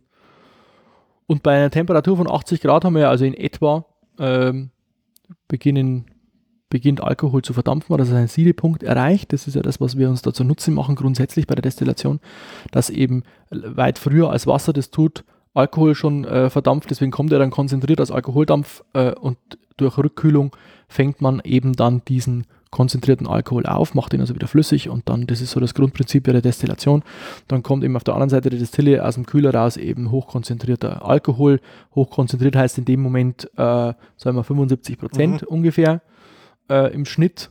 Das kann man natürlich regulieren, wie man brennt. Man kann sicherlich noch ein bisschen nach oben, das werden Mhm. die meisten eher nicht tun. Ähm, man kann auch 70 Prozent, es kommt darauf an, wo ich meinen Cut immer setze. Genau, jetzt für so, ein, für so einen Grain Whisky. Also ich meine, ähm, wenn wir jetzt einfach sagen, wir haben einen Grain Whisky und wir machen den im klassischen Rau-Feinbrandverfahren, also fahren wir nicht über Böden, den nicht rektifizieren. Was würdest du sagen, wie weit brennt man da runter? Also quasi, man, man misst ja quasi am Ausgang der, der Distille, beim, beim Auslauf hat man so eine kleine Spindel drin. Die Spindel zeigt einem an, wie viel Alkoholgehalt das gerade hat, was da rauskommt, weil das steigt halt erst langsam an und dann hat es ein Plateau für eine gewisse lange Zeit und dann steigt es langsam wieder nach unten. Das ist diese Vorlauf nach, also darauf will ich eigentlich raus. Vorlauf, Mhm. Nachlauf, Abtrennung beim Grain Whisky. Ob es da irgendwelche äh, Unterschiede gibt, vielleicht zum Malt oder was man sagen wird, was wäre über den Daumen gepeilt, weil wir haben natürlich auch so Kleinbrenner, die zuhören und so weiter, die Mhm. jetzt vielleicht mit dem neuen Alkoholsteuergesetz seit 1.1. Whisky brennen dürfen. ja. ja, äh, Äh, also was, was könnte man solchen Leuten als Daumenregel vielleicht auf so lange dran riechen, bis der Uhu-Patex-Stick Ja, weg ist? das gilt jetzt für einen? Feinbrand. Also da gibt es ja da zwei verschiedene, äh, beim Whisky haben wir ja ähm, die Wash Still und die Mhm. Spirit Still, wir haben ja diese schönen Ausdrücke. Äh, Alles ist ganz anders. Also Raubrand und Feinbrand ist Mhm. ja auch. Ähm, äh, also mir, da darf man gedanklich nicht, sich nicht zu sehr, meiner Meinung nach, muss ich mir dazu sagen, sich nicht zu sehr am Obstbrand festmachen. Weil das ist, nicht, das ist jetzt, wenn er diese Frage in Deutschland stellt, Mhm. würde sie anders beantwortet werden als in Schottland. Mhm. In Schottland muss man sich eh fragen, ob, ob nicht äh, jetzt beim Destillateur drei Fragezeichen über dem Hirn auftauchen würden, weil er mit der Sache gar nicht so umgehen kann, wie wir das immer, weil wir halt so Obstbrand belastet Mhm. sind in unserem Denken. Also fangen wir beim Raubrand an. Da würde ich jedem den Rat mit auf den Weg geben, äh, feel free. Also da einfach, da kann man, natürlich kann man äh, Vorlauf und Nachlauf schon ein bisschen abschneiden. Im Endeffekt kann man aber auch rausdestillieren, was drin ist. Mhm. Äh, da ist immer der Hintergrund der, dass man äh, beim Obstbrand wäre es jetzt so, da muss man natürlich schon schauen, dass man im Raubrand äh, möglichst gut Vor- und Nachlauf abschneidet. Das ist einfach auch eine, eine Sache vom Aufwand. Da machst du das Leben viel leichter, weil du kriegst das Zeug sonst nicht mehr raus, wenn du einfach immer alles drin lässt und Mhm. dann meinst, im Feinbrand alles rauszukriegen. Das wird wahnsinnig schwer. Beim, beim Getreide ist das wesentlich weniger sensibel. Da kann man jetzt sagen, wenn man schon weiß, aha, ich, hab, ich werde sowieso den ein oder anderen Liter Menge X als Vorlauf abschneiden müssen, dann kann ich das schon beim Raubrand versuchen Mhm. zu tun oder wenigstens hinzukommen. Kann aber hergehen, kann einfach alles rausdestillieren. Ja. Beim, beim ähm, äh, Feinbrand dann, also nochmalige Destillation des Destillates, da muss ich dann schon aufpassen. Da äh, ist aber dann auch ein sensorisches Eingreifen gefragt. Mhm. Also wir stehen da wirklich beim Feinbrand, egal was es jetzt ist, ob das jetzt Whisky ist oder irgendwas anderes, da stehen wir in der Regel und meistens auch zu zweit äh, ähm, unterm Strahl. Äh, also wir stehen, also wir halten ein Glas. zu viel, zu viel geplaudert aus der Schule. Nein, nicht ganz so schlimm, weil sonst wären die Tage kurz. Also wir, Ja. wir halten ein Glas unter den Strahl und versuchen wirklich, da wo wir dann schon wissen, Mhm. jetzt wird es akut, da müssen wir aufpassen, irgendwo ist der Umschlagspunkt. Da wird schon mal ein bisschen verkostet und dann sagen wir, äh, dann entscheiden wir, das ist nicht immer gleich. Also wir Mhm. gehen immer noch mit natürlichen Produkten um. Also m, beim Getreide ist es ein bisschen einfacher, weil man doch sagt, da ist der Anbau und auch unsere Landwirte sind ja recht äh, fixe und fähige und hochtechnisierte Burschen, die, die, die schaffen es schon immer wieder einigermaßen äh, gleiche Qualitäten zu liefern. Qualität. Trotzdem, es ist immer noch ein Naturprodukt. Also das ist jetzt nicht alles so ganz millimetergenau. Das heißt, es fällt schon manchmal ein bisschen anders aus, wenn man mehr oder weniger Vorlauf. Äh, und da muss man halt schauen, ja, wo ist der Patex? Das ist immer noch die erste Prämisse, Mhm. auch beim Getreide. Äh, das ist am Anfang ein Geruch, den muss ich rauskriegen. Das ist so, auch, auch hier ist so Acetatsachen sind da einfach da, die, die riechen so, die, die müssen weg. Äh, äh, pelzige Zunge, äh, ist alles nicht, nicht so schlimm und nicht so Auswirkungen wie beim Obstbrand, aber es ist da und da ist schwierig. Da kann ich jetzt nicht sagen, ähm, ein Liter oder zwei, Mhm. auf was denn? Wie groß ist denn deine Blase? Ja. Hast du da 300 Liter drin oder 600 Euro? Und was hast du denn vorher abgeschnitten? Das ist ganz schwierig. Also- das ist auch sensorisch, da musste man, da müsste man sich, äh, jetzt kommen wir in Sachen hinein, die kann man jetzt nicht einfach so bloß sagen, oh, so, hat er gesagt, der Schrammler hat gesagt, jetzt nimmst du zwei Liter und dann passt's. Da braucht es ein bisschen sensorische äh, äh, Erfahrung und Vorbildung, um zu sehen, wo schneide ich ab. Mhm. Weil das ist jetzt schon was, wo man sagen muss, da gibt es immer das schöne alte bayerische Sprichwort, da war ein gelernter Depp. Also man muss, man muss dann schon das ein paar Mal ausprobieren zumindest und wenn man dann ganz talentiert ist, dann hat man da relativ schnell den Dreh raus. Das ist eine sensorische Entscheidung. Es sollte dann nichts mehr sein, was die, äh, was die Zunge pelzig macht, was, was äh, irgendwie kleberartig riecht. So, das ist mal ganz einfach das Minimum. Äh, und jetzt wird es schwierig in der Definition. Also ich merke, dass halt auf der Zunge und im, im, im, Gaum, im Gaumen, äh, im Rachenraum, wenn da nichts mehr stört und eine saubere Aromatik rüberkommt. Das ist jetzt Mhm. ein sehr frei und allgemein formuliert, aber besser kann ich es nicht. Also Na, aber das ist ja genau, Erfahrungssache genau auch. darauf, äh, das ist der Punkt ja, dass jeder hat einen anderen Geschmack und jeder wird auch wahrscheinlich in unterschiedlichen Situationen leicht anders abtrennen. Und das macht eigentlich das Schöne auch von diesem Produkt halt einfach aus, dass du zwar eigentlich immer dasselbe machst, aber trotzdem halt auch immer leichte Spielräume selber als Person ausreizen kannst und selber als Person auch definierst. Und das macht halt jetzt das Handwerkliche aus, wenn du halt so ein Whisky im Raufheimbrandverfahren destillierst. genau, das macht, das bezeichnen wir gerne als Handschrift. Ja, So ist es auch. Genau. ja klar, weil du bist derjenige, der dann am Hahn steht und der halt dann sagt, okay, Der, die, Vorlauf, Nachlauf, Mittellauf. Das ist ein Das ist Veredelungsschritt, der dann dadurch, äh, durch diese Vorgehensweise halt schon sehr persönlich wird. Und das ist ja das, worauf wir jetzt äh, gro- großen Wert legen. Mhm. Unterscheidungsmerkmal. Brennst du auch äh, Whisky über Böden, über Verstärkerböden? Ja, schon. Und ähm, ist da, gibt es da andere äh, Vorgehensweise oder machst du das ganz genauso? Vorlauf so lange, also sozusagen Vorlauf so lange äh, riechen und schmecken, bis man merkt, okay, ist nicht mehr schlecht. Ja. Okay. Also sensorisch, sensorisches Entscheidungskriterium. Ähm, es schadet auch dem Getreide nicht, wenn man mal ab und zu die Rektifikation äh, Mhm. dazu, äh, dazu hernimmt und dazu sieht. Also das, das im Gegenteil, das schadet, hat noch nie im Aroma geschadet. Also ich bin da, das gebe ich ihm auch ganz mutig und offensiv zu. Also auch hier, es gibt ja bei einer Whisky, nicht nur bei den deutschen Oftbrennen, im Whisky-Bereich gibt es ja also so irgendwelche Weisheiten, die da äh, tradiert werden über Generationen hinweg und dann die Potstill, das ist mehr so ein, äh, so ein, so ein romantischer Gedanke, dass halt diese Potstill wie vor 150 Jahren da in Schottland und wo jeder Ja. Scheiß da durchrauscht, weil es nichts gibt, was das aufhält. Also das, das braucht es nicht und die, die, die Brenntechnologie in Deutschland ist schon sehr weit. Aufgrund dessen, dass halt Obstbrand, einen sauberen Obstbrand nach äh, Vorgaben des 21. Jahrhunderts, was die Qualität betrifft und Verbraucherschutz und was weiß ich noch alles, um den so herzustellen, brauchst du ein, eine, ein modernes Kolonnenbrenngerät mit einer sauberen äh, Rektifikationssäule, das solltest du auch richtig einsetzen und so. Ähm, und das schadet auch dem Whisky nicht, ganz im Gegenteil. Da kommen tolle Sachen raus und bei uns ist die Destillationstechnologie sehr weit. Und wenn ich mir unsere ganzen äh, Land auf, Land ab, unsere Anlagenbauer anschaue, die sind ja sehr weit und die verkaufen auch, auch nach Schottland. Ja.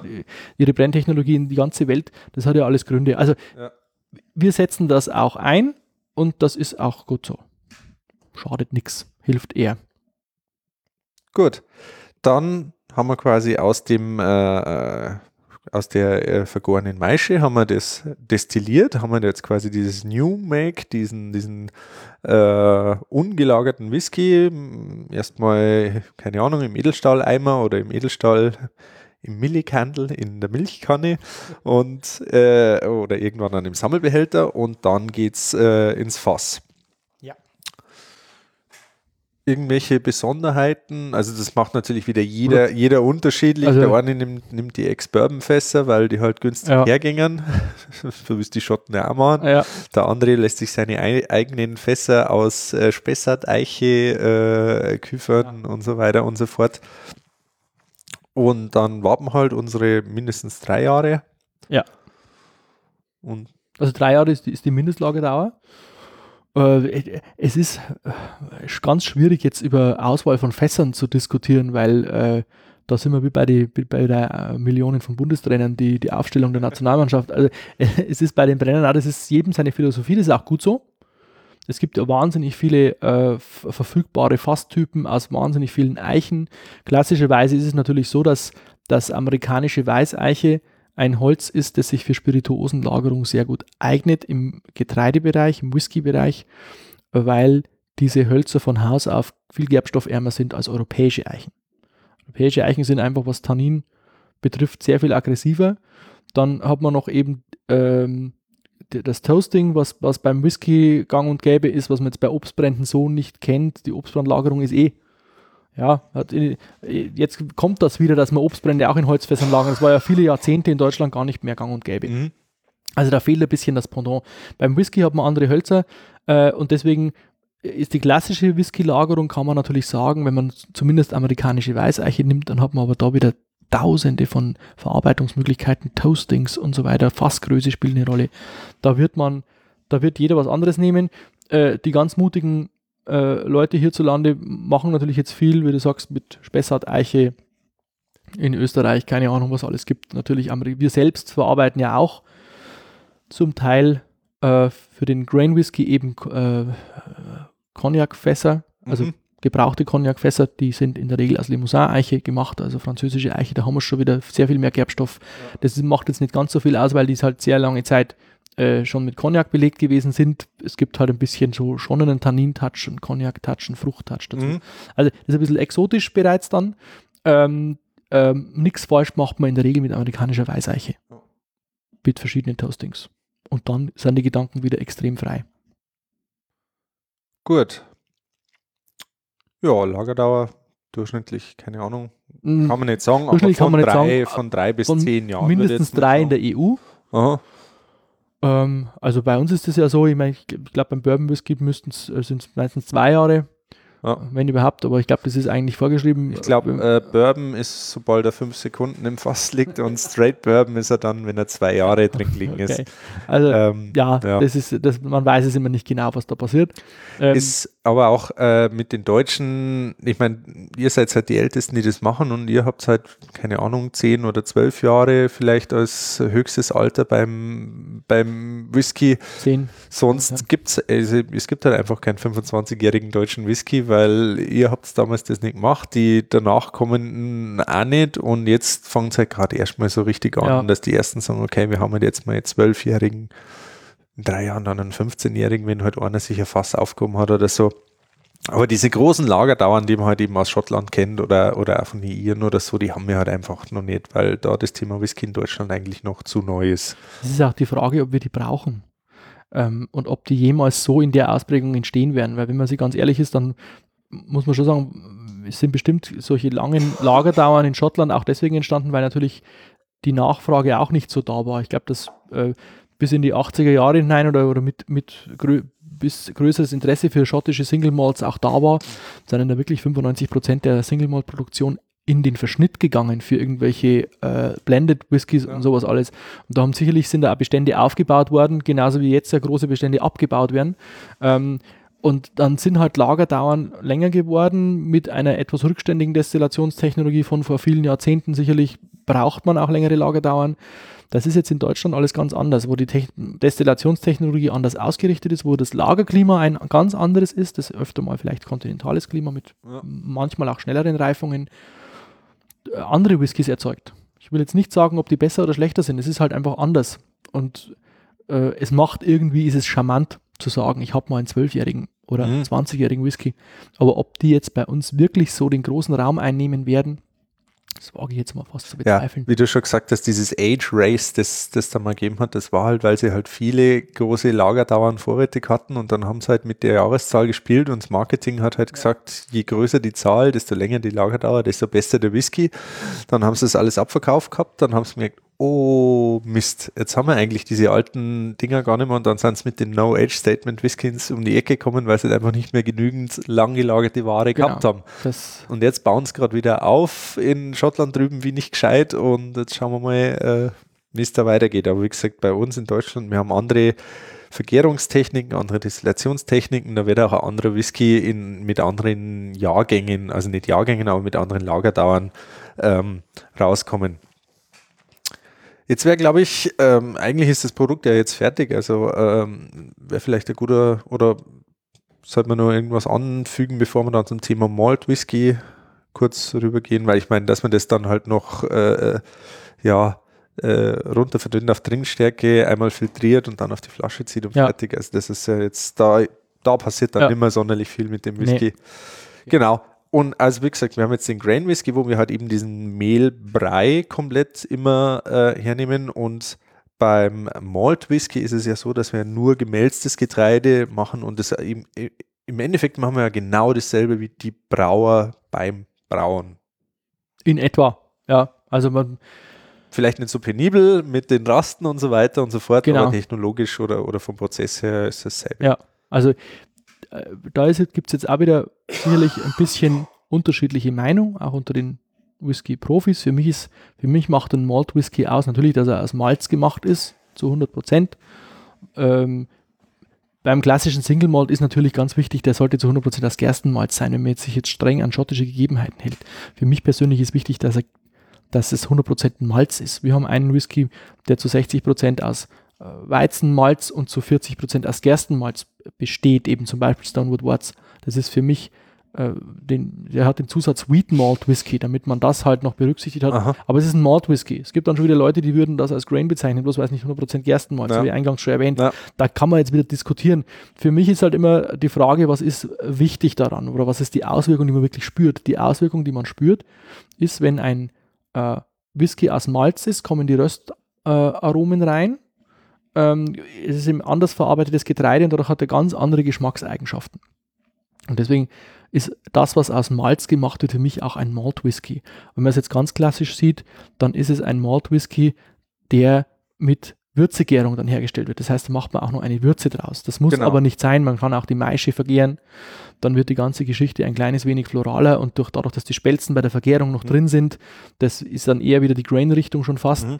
dann äh, hat man einfach so ein bisschen, ja, wie soll man sagen, ein bisschen schaligeren, floraleren Charakter. Also die, die, der Unterschied quasi, Maische ist immer, da sind immer diese Spelzen noch drin, da ist quasi das voll, alles was in dem Getreide genau, drin ist, ist in der Maische noch mit drin. Was wir als Getreidebrei beschrieben haben sozusagen. Genau. Und, und beim Malt Whisky ist es, sage ich mal, häufig der Fall, dass das Ganze noch abgeläutert wird, wie man es aus der Brauerei halt auch kennt, also sozusagen auf eigenem Wege abfiltriert, dass man halt eben keinen Getreide Brei mehr hat, sondern im Endeffekt ein Getreidezuckerwasser, weil man halt eben diese Spelzen und so weiter alles rausgeholt hat. Senkboden, also geschlitzter Boden und dann fließt eben diese äh, die, die, Flüssigkeit mit dem gesamten Extrakt, das ist die, die, die Würze eben von den Spelzen ab. Und das vergärt man dann erst. Das, das, dieses, diese Flüssigkeit, die Würze, da, äh, die wird dann angestellt mit Hefe und dann vergoren. Wir haben quasi ein bisschen einen anderen Geschmack, weil halt die Spelzen einen anderen Geschmack Ja. geben, wenn man die mitvergärt und mitdestilliert. Ja. Aber ähm, andererseits prozesstechnisch, wenn du halt mit Würze arbeitest, dann hast du halt weniger Dreck in der Brennblase, den es dann äh, Ja. reinigen musst, wo dann äh, in den romantischen Geschichten der Azubi mit der Wurzelbürsten in die Brennblasen reingeht und die Wurzelbürsten sauber macht. Ja. Aber eigentlich äh, heutzutage halt mit Sprühköpfen und so weiter, Ja, ja, also, Reinigung äh, sowas sauber in gemacht wird. Normalerweise halbwegs anständigen Brenngerät hast du heutzutage schon ein bisschen ein paar, paar Zipdüsen drin. Mhm. die dir das Ding da rausspritzen. Also das sollte jetzt nicht das große Problem sein. Ab und zu, äh, also da braucht man jetzt gar kein großes Geheimnis drauf. Man muss da mal zwischendurch mit Lauge und Säure durch das Ding durchfahren, damit es wieder sauber wird. Äh, Das, das gehört sich dann zur Professionalität auch dazu. Mhm. Ähm, da gibt es jetzt auch, da schon wieder das nächste Diskussionsthema. Da kommt jetzt ein Brenner, der jetzt das hört, wieder um die Ecke und sagt, du, du brauchst ein bisschen Patina da innen Ah, ja, damit oh da ja, nicht so viel, äh, das nicht so aggressiv, da, das kann man jetzt teilen oder auch nicht. Also man sollte seine Sachen grundsätzlich immer ein bisschen sauber halten. Also von dem her, ob man jetzt da Maische oder Würze verwendet, auf Dauer wird, jedes, wird jede Oberfläche irgendwann einmal belegt mit irgendwas anderem, das muss man dann wieder sauber machen. Ja, eigentlich bauen wir ja quasi Brennblasen mit möglichst viel Kupferoberfläche, um halt möglichst viel katalytische Wirkung und so weiter Eben. zu haben. Und Ja. dann hast du wieder na, mit so einer Patina drauf, damit man Ja. halt von dem nichts mehr hat. Na, Ja, also äh, da bin ich auch der Meinung, also wenn man Kupfer hernimmt, dann soll das Kupfer auch möglichst blank sein damit es möglichst lang, möglichst blank bleibt, muss man halt einfach eine professionelle ZIP-Reinigung, wie du sagst, saure Lauge und dann, also ich meine, wir reden ja jetzt nicht von Technologie der, was weiß ich, 1920er oder 1950er Jahren, sondern das ist halt einfach Stand der Technik und, Genau. und ja, ich meine, so wenn ich heutzutage eine Zigarette rauchen will, dann gehe ich halt auch nicht hinaus und suche mir einen Feuerstein, sondern So ist es. hat man ja noch gesagt. Ähm, genau, also wir haben quasi entweder Maische oder Würze, die aber halt eben aus Gersten oder aus Malz, aus gemälztem Getreide ist. Mhm. Das bedeutet, wir haben natürlich die Amylasen voll da. Ähm, Der Maischprozess ist trotzdem eigentlich dasselbe, der dauert auch nicht irgendwie kürzer oder länger, weil die, äh, wie gesagt, die Enzyme richten sich ja nach dem Substrat und nicht umgekehrt. Das heißt, die, die äh, da ist jetzt rechnerisch gesehen, das kann man zwar in Wirklichkeit nicht so rechnen, aber da lauter Malz da ist, wäre auch das Enzymangebot höher. Mhm. Komischerweise dauert aber das Maischen genauso lang. Also das ist jetzt wieder, jetzt könnte man natürlich in die Weiten der Enzymkinetik eintauchen, dann brauchen wir aber Jahre. ja, äh, sagen wir einfach Theorie und Praxis. Es passiert im Prinzip passiert das Gleiche. Äh, Stärke wird in Zucker verwandelt. Das ist gleich, der gleiche Zweck. Das Maischen ist genau im Prinzip das gleiche wie beim, beim Grain Whisky, äh, was wir jetzt nicht, was wir beim Grain Whisky gar nicht können in der Regel. Wir können nicht äh, äh, abläutern, weil wir gar keine Spelzen haben ah, ja. in der Form. Also wir hätten die Spelzen, kommt darauf an, was man für, für Getreide nimmt, die hätten wir vielleicht schon. Ähm, äh, das Problem ist natürlich, dann beim Grain Whisky nutzt man natürlich die Tatsache, dass man eh kein, oder vom, vom Herkommen, wie man das macht, äh, macht man sowieso keine äh, Würzegärung. Und was macht man, um größtmöglichen Aufschluss zu erzielen? Wird dann natürlich beim Schroten, das ist kein ähm, Malzschrot, das man über eine Walzenmühle macht, sondern das Schrot hackt man klein, so weit wie es nur geht. Großer Aufschluss und dann ist auch jede Spelze kaputt. Und dann gibt es keinen Treberkuchen beim Läutern, also das ist, sind wir im Brauergewerbe mehr drin. Und dann gibt es auch keine Läuterfähigkeit. Ähm, das ist jetzt ein wichtiger Unterschied, wenn man Malz für einen Malt-Whisky hernimmt und man möchte da eine Würze machen, dann muss man von das mit einer Walzenmühle mahlen, das Schrot, sodass man die Spelzen nicht zerstört. Die Spelzen sind ganz wichtig beim Aufbau des Treberkuchens, da wird eine gewisse äh, Lockerheit, Luftigkeit bewahrt. Also die Spelzen liegen da immer zwischen den äh, ganzen aufgeschlossenen Körnern zwischendrin und sorgen dafür, dass da Kanäle da bleiben, wo die Würze auch abfließen Mhm. kann. Also quasi die Spelzen machen ihr eigenes Filtermaterial. Genau, machen ihr eigenes Filtermaterial, das ist gut ausgedrückt, ansonsten hängt dir die Suppe wie Beton da drin und dann geht nichts mehr raus. Das ist, wäre schlecht. Ja. Gut. Ansonsten haben wir aber eigentlich keine großen Unterschiede. Nee, also äh, dann haben wir halt eine Würze. Ne? Die Schlüssigkeit, äh, da schmeißt man Hefe rein, ist mal ganz salopp Ja. ausgedrückt, so wie Ja. wir es vorhin beschrieben haben. Natürlich Hefe anlösen und so weiter. Also Äh, ein bisschen vorbereiten. Die Hefe ist auch ein Lebewesen, die braucht dann etwa die gleiche Temperatur wie das Medium, wo sie rein, genau, die muss man ein bisschen aufwecken, äh, ein bisschen äh, hydratisieren, ein bisschen anfüttern vielleicht am besten oder dass sie ein bisschen ankommen kann und dann schmeißt man sie äh, Hefe rein. Also man kann die, die wird auch überleben, wenn ich es einfach so reinschmeiße, aber wenn ich natürlich eine bessere Ausbeute will, es kommt darauf an, wie professionell ich das tue, dann sollte ich die Hefe ein bisschen vorbereiten und dann, das ist bei, bei der Maische genauso wie bei der Würze. Juhu, bei der Würze sollte man vielleicht ein bisschen auf die Pufferung achten. Das ist etwas, was äh, Getreidemeischen selbst tun. Also Pufferung bedeutet, ähm, ich habe ja eine gewisse Säureproduktion bei der Gärung. Das ist auch so ein, so ein Nebending. Und äh, da habe ich in einer Würze normalerweise keinen Puffer drin. Das heißt, das ist aber jetzt schon etwas, da wird schon mit dem Spitzenflorett gefochten. Das muss ich jetzt nicht tun. Mhm. Aber gerade bei Brauereien, die, die wirklich auf einen ähm, Restvergärungs, äh, Rest, äh, Endvergärungsgrad runter wollen, auf 2% oder so, äh, die müssen sehen, dass ihnen nicht während der Gärung zu schnell der pH-Wert nach unten geht, sonst hört die Hefe irgendwann auf. Mhm. Und zwar vor der Zeit. Und dann habe ich einen Haufen Verlust. Und beim, bei uns in der Brennerei ist das nicht ganz so schlimm, weil dann habe ich einen Verlust. Der wirkt sich aber geschmacklich eigentlich nicht so aus. Beim Bier ist es eine relativ große Katastrophe, weil das kannst du dann das kannst du trinken, aber das ist halt nicht das, was es sein sollte. also es ist nicht nur Ausbeute, sondern auch Geschmack ganz ja. wichtig, Schaumstabilität und was weiß ich noch alles. Bei uns ist es auch deswegen bitter, weil du halt äh, die Gärung eine gewisse Endphase nicht erreicht, macht vielleicht geschmacklich auch ein bisschen was aus, aber vor allem ist es halt ein großer Ausbeuteverlust, ja. ähm, wo man dann schauen muss, ja, kann ich meinen pH-Wert irgendwie halten. Ähm, das kann ich auf der einen Seite tun durch eine sehr kontrollierte Gärung, durch sehr viel äh, Sauberkeit, auf der anderen Seite äh, langsamere Gärung, dass eben die, die Säurebildung nicht so schnell vonstatten geht. Oder aber ich puffere das von vornherein ein bisschen ab, indem ich äh, mit irgendwelchen Mittelchen, ähm, die bei der Vergärung auch einfach mitvergoren werden, also neutral sind, mehr oder weniger, aber ein pH-Wert ein bisschen hochhalten. Also da gibt es mhm. verschiedene Sachen, die man machen kann. Jetzt hast du noch was angesprochen, Gärdauer. Da haben wir vorher noch nicht äh, drüber geredet. Also Gärdauer, was äh, die Schotten auf ihren Führungen erzählen, sind wir halt irgendwie bei, keine Ahnung, zwischen zweieinhalb und dreieinhalb Tagen. Äh, wie lang vergärt man oder wie lang, welche, welche Range an Gärdauern gibt es? Äh, also äh, ich würde sagen, äh, vier, vier bis fünf Tage sind so eine herkömmliche Gärdauer. Mhm. Man kann es auch in drei Tagen durchhauen, aber ja, das ist ein bisschen auch, wie, wie traditionell ich arbeite oder wie modern ich arbeite. Wie gut ist die Maische aufgeschlossen? Äh, wie gut kann ich da ran? Ähm, wie sind die Druckverhältnisse? Wie ist die Hefe? Also manchmal, es gibt ja auch Druckgärungen, gerade bei Reihen machen sowas gerne, äh, wo ich, ich gäre und lagere und irgendwie bin ich in drei Tagen mit allem fertig. Mhm. Das ist mir auch fast ein Rätsel, wie das geht, aber es, sowas gibt es. und äh, wenn ich jetzt ganz normal ähm, nichts besonders mache und in so einem kleinen Handwerksbetrieb jetzt da arbeite, dann würde ich vermuten, dass vier bis fünf Tage durchschnittliche Gärdauer sind. Also ich weiß von äh, Kollegen am Schliersee, die haben gesagt, dass sie sieben Tage machen, aber das wow. ist auch schon das längste, was ich sozusagen, was ich gehört habe. Äh, drei Tage selten, vier, fünf Tage ja und so sieben Tage ist das, das längste. Und die sagen halt, das ist ihren Ding. Ja, also, das, also das kommt darauf an, was ich jetzt mache. Ist das dann noch Gärung oder, oder wird da einfach nein, nein, gelagert? Da ja? glaube ich, geht's, da ist eher Produktions- oder, oder Produktionsplanung.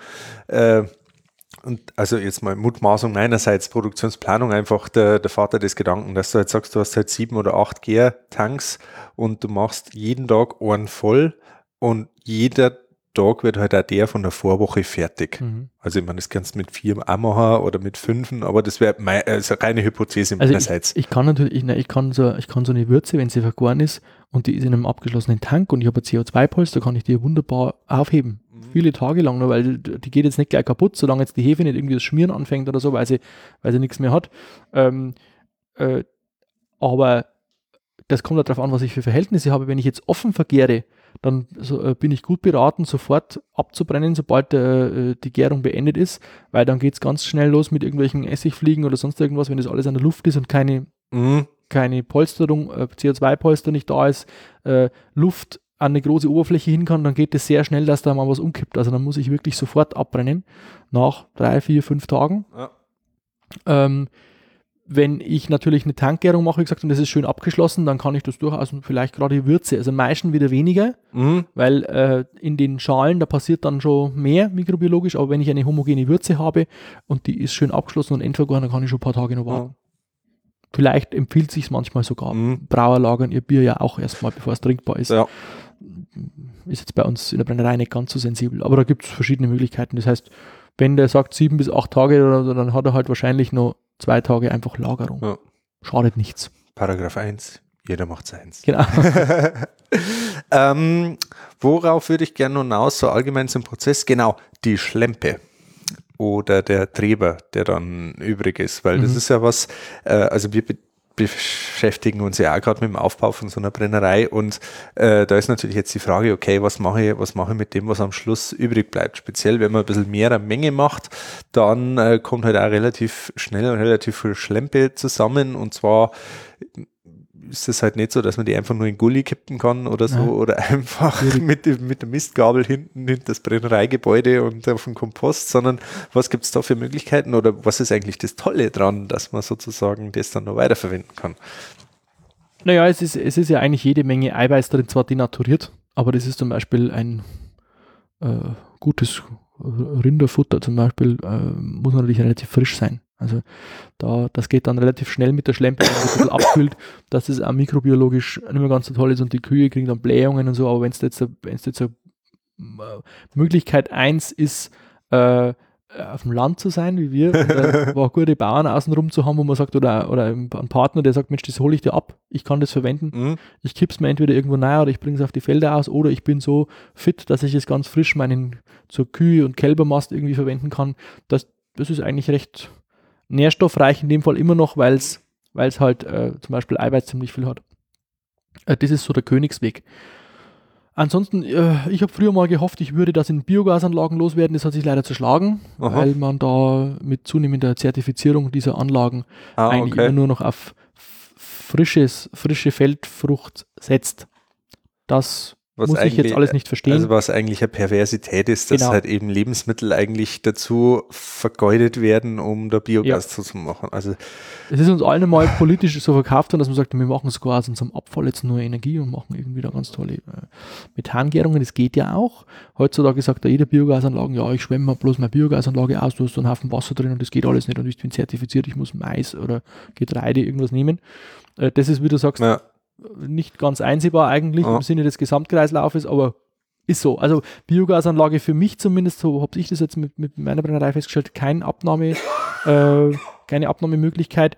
Aber wie gesagt, also in die Landwirtschaft, wenn man es irgendwie einbringen kann, dann geht es wieder in den biologischen Kreislauf und alles ist gut. also das Beste ist ja eigentlich der, der klassische Biertreber, wenn du halt deinen 100% Gerstenmalz abläuterst, weil das ist quasi äh, äh, Handelsware, wie sie üblich ist. Also ich weiß von den Brauereien, die bei uns da sind, da, da stellen sich die Landwirte an, ob sie den Treber kriegen und alle zwei Wochen kommt ein Landwirt dran und am nächsten Tag kommt der nächste Landwirt dran und so weiter und so fort und die zahlen da auch gutes Geld. Tatsächlich für einen Doppelzentner äh, Treber wird äh, gutes Geld Zeit.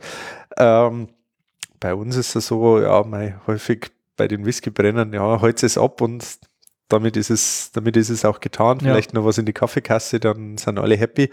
Ähm, aber halt, wenn man jetzt sowas hat, wie halt eben diese Grain Whisky Schlempe, wo man halt quasi die atypisch ist. Ich habe gehört, dass da Kühe auch mal ein bisschen zickig werden, sozusagen erstmal brauchen sie ein bisschen, bis sie es fressen und dann fressen sie es und dann, wenn es aber mal nimmer kommt, dann werden die Kühe wieder zickig, weil, weil der Treber nicht mehr da ist oder die Schlempe nicht mehr da ist. Ja, also äh, ich habe das, das, was, was ich gerade schon äh, meine, war die Schlempe. Bei Treber ist es ein Mhm. bisschen einfacher. Ja.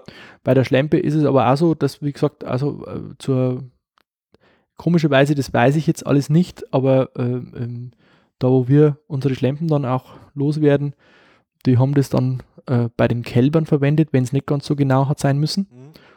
Weiß ich nicht. Bei den Milchkühen äh, kann man sowas auch verfüttern, muss man dann sehr frisch machen und irgendwie muss der Landwirt nur genau, weil das Futter ist ja immer eingestellt. Die, müssen ja, also, die werden ja auch da so groß gezogen, dass sie möglichst viel Milch geben und was weiß ich noch die alles. Kuh als aber- Milchmaschine. Genau. Es ist aber gut einsetzbar offensichtlich. Also auch als Futter.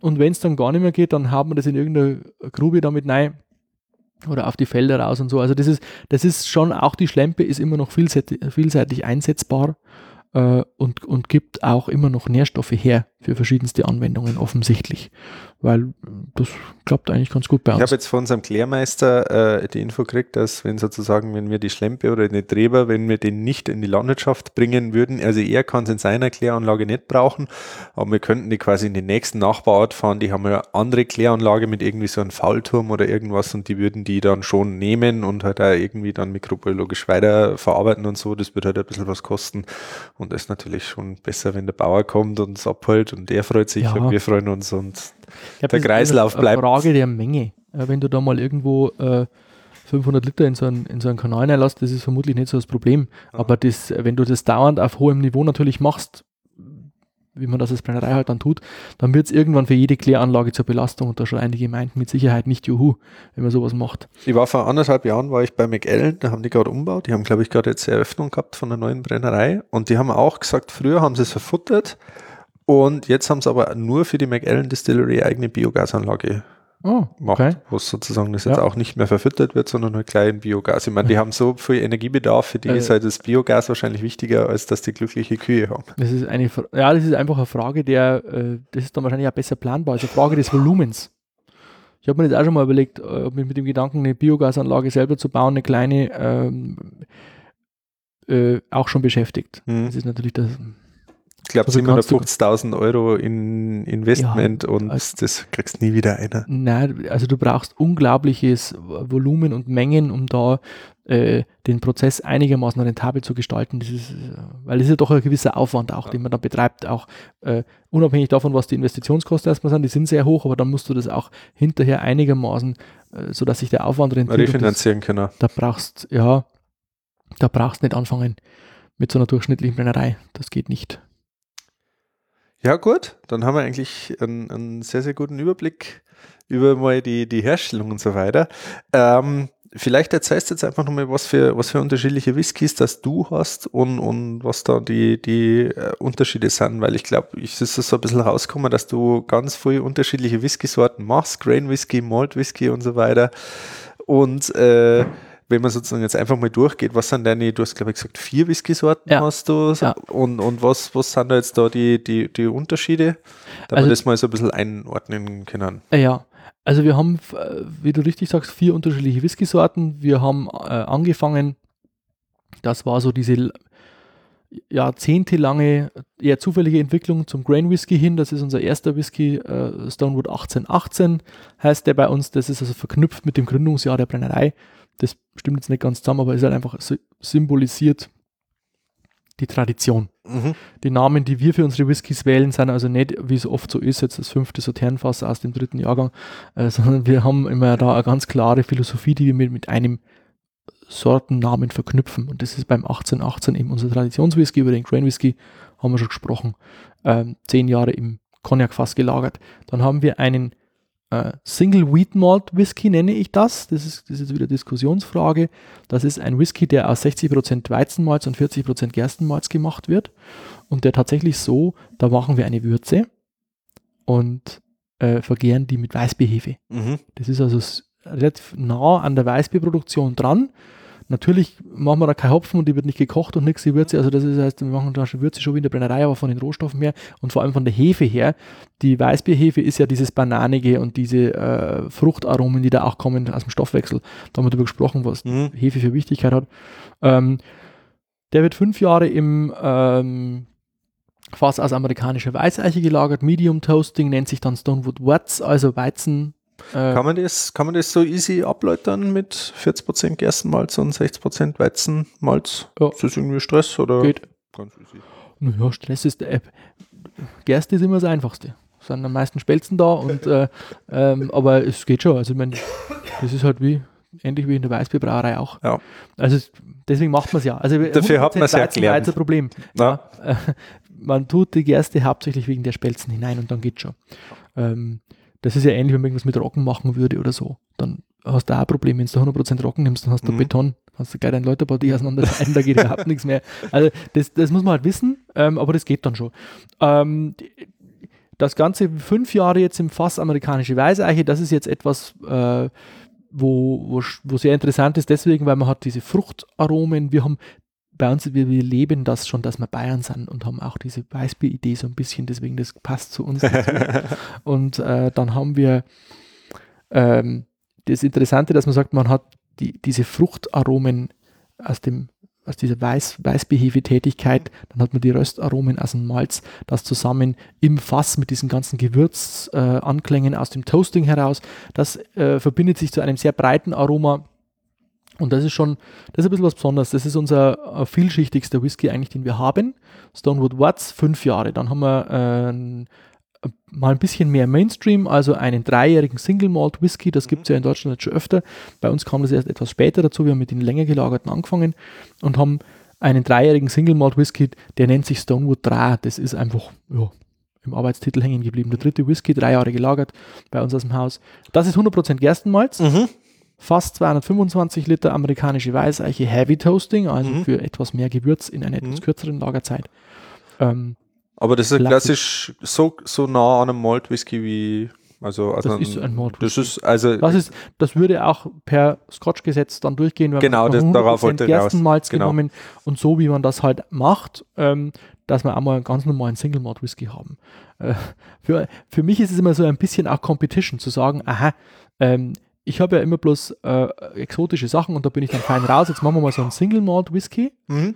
und sehen, wie wir da in der Gesamtmenge der schon sehr vielen deutschen äh, Single Malt Whisky dreijährig, die es ja schon gibt, wie wir uns da reinstellen. Mhm.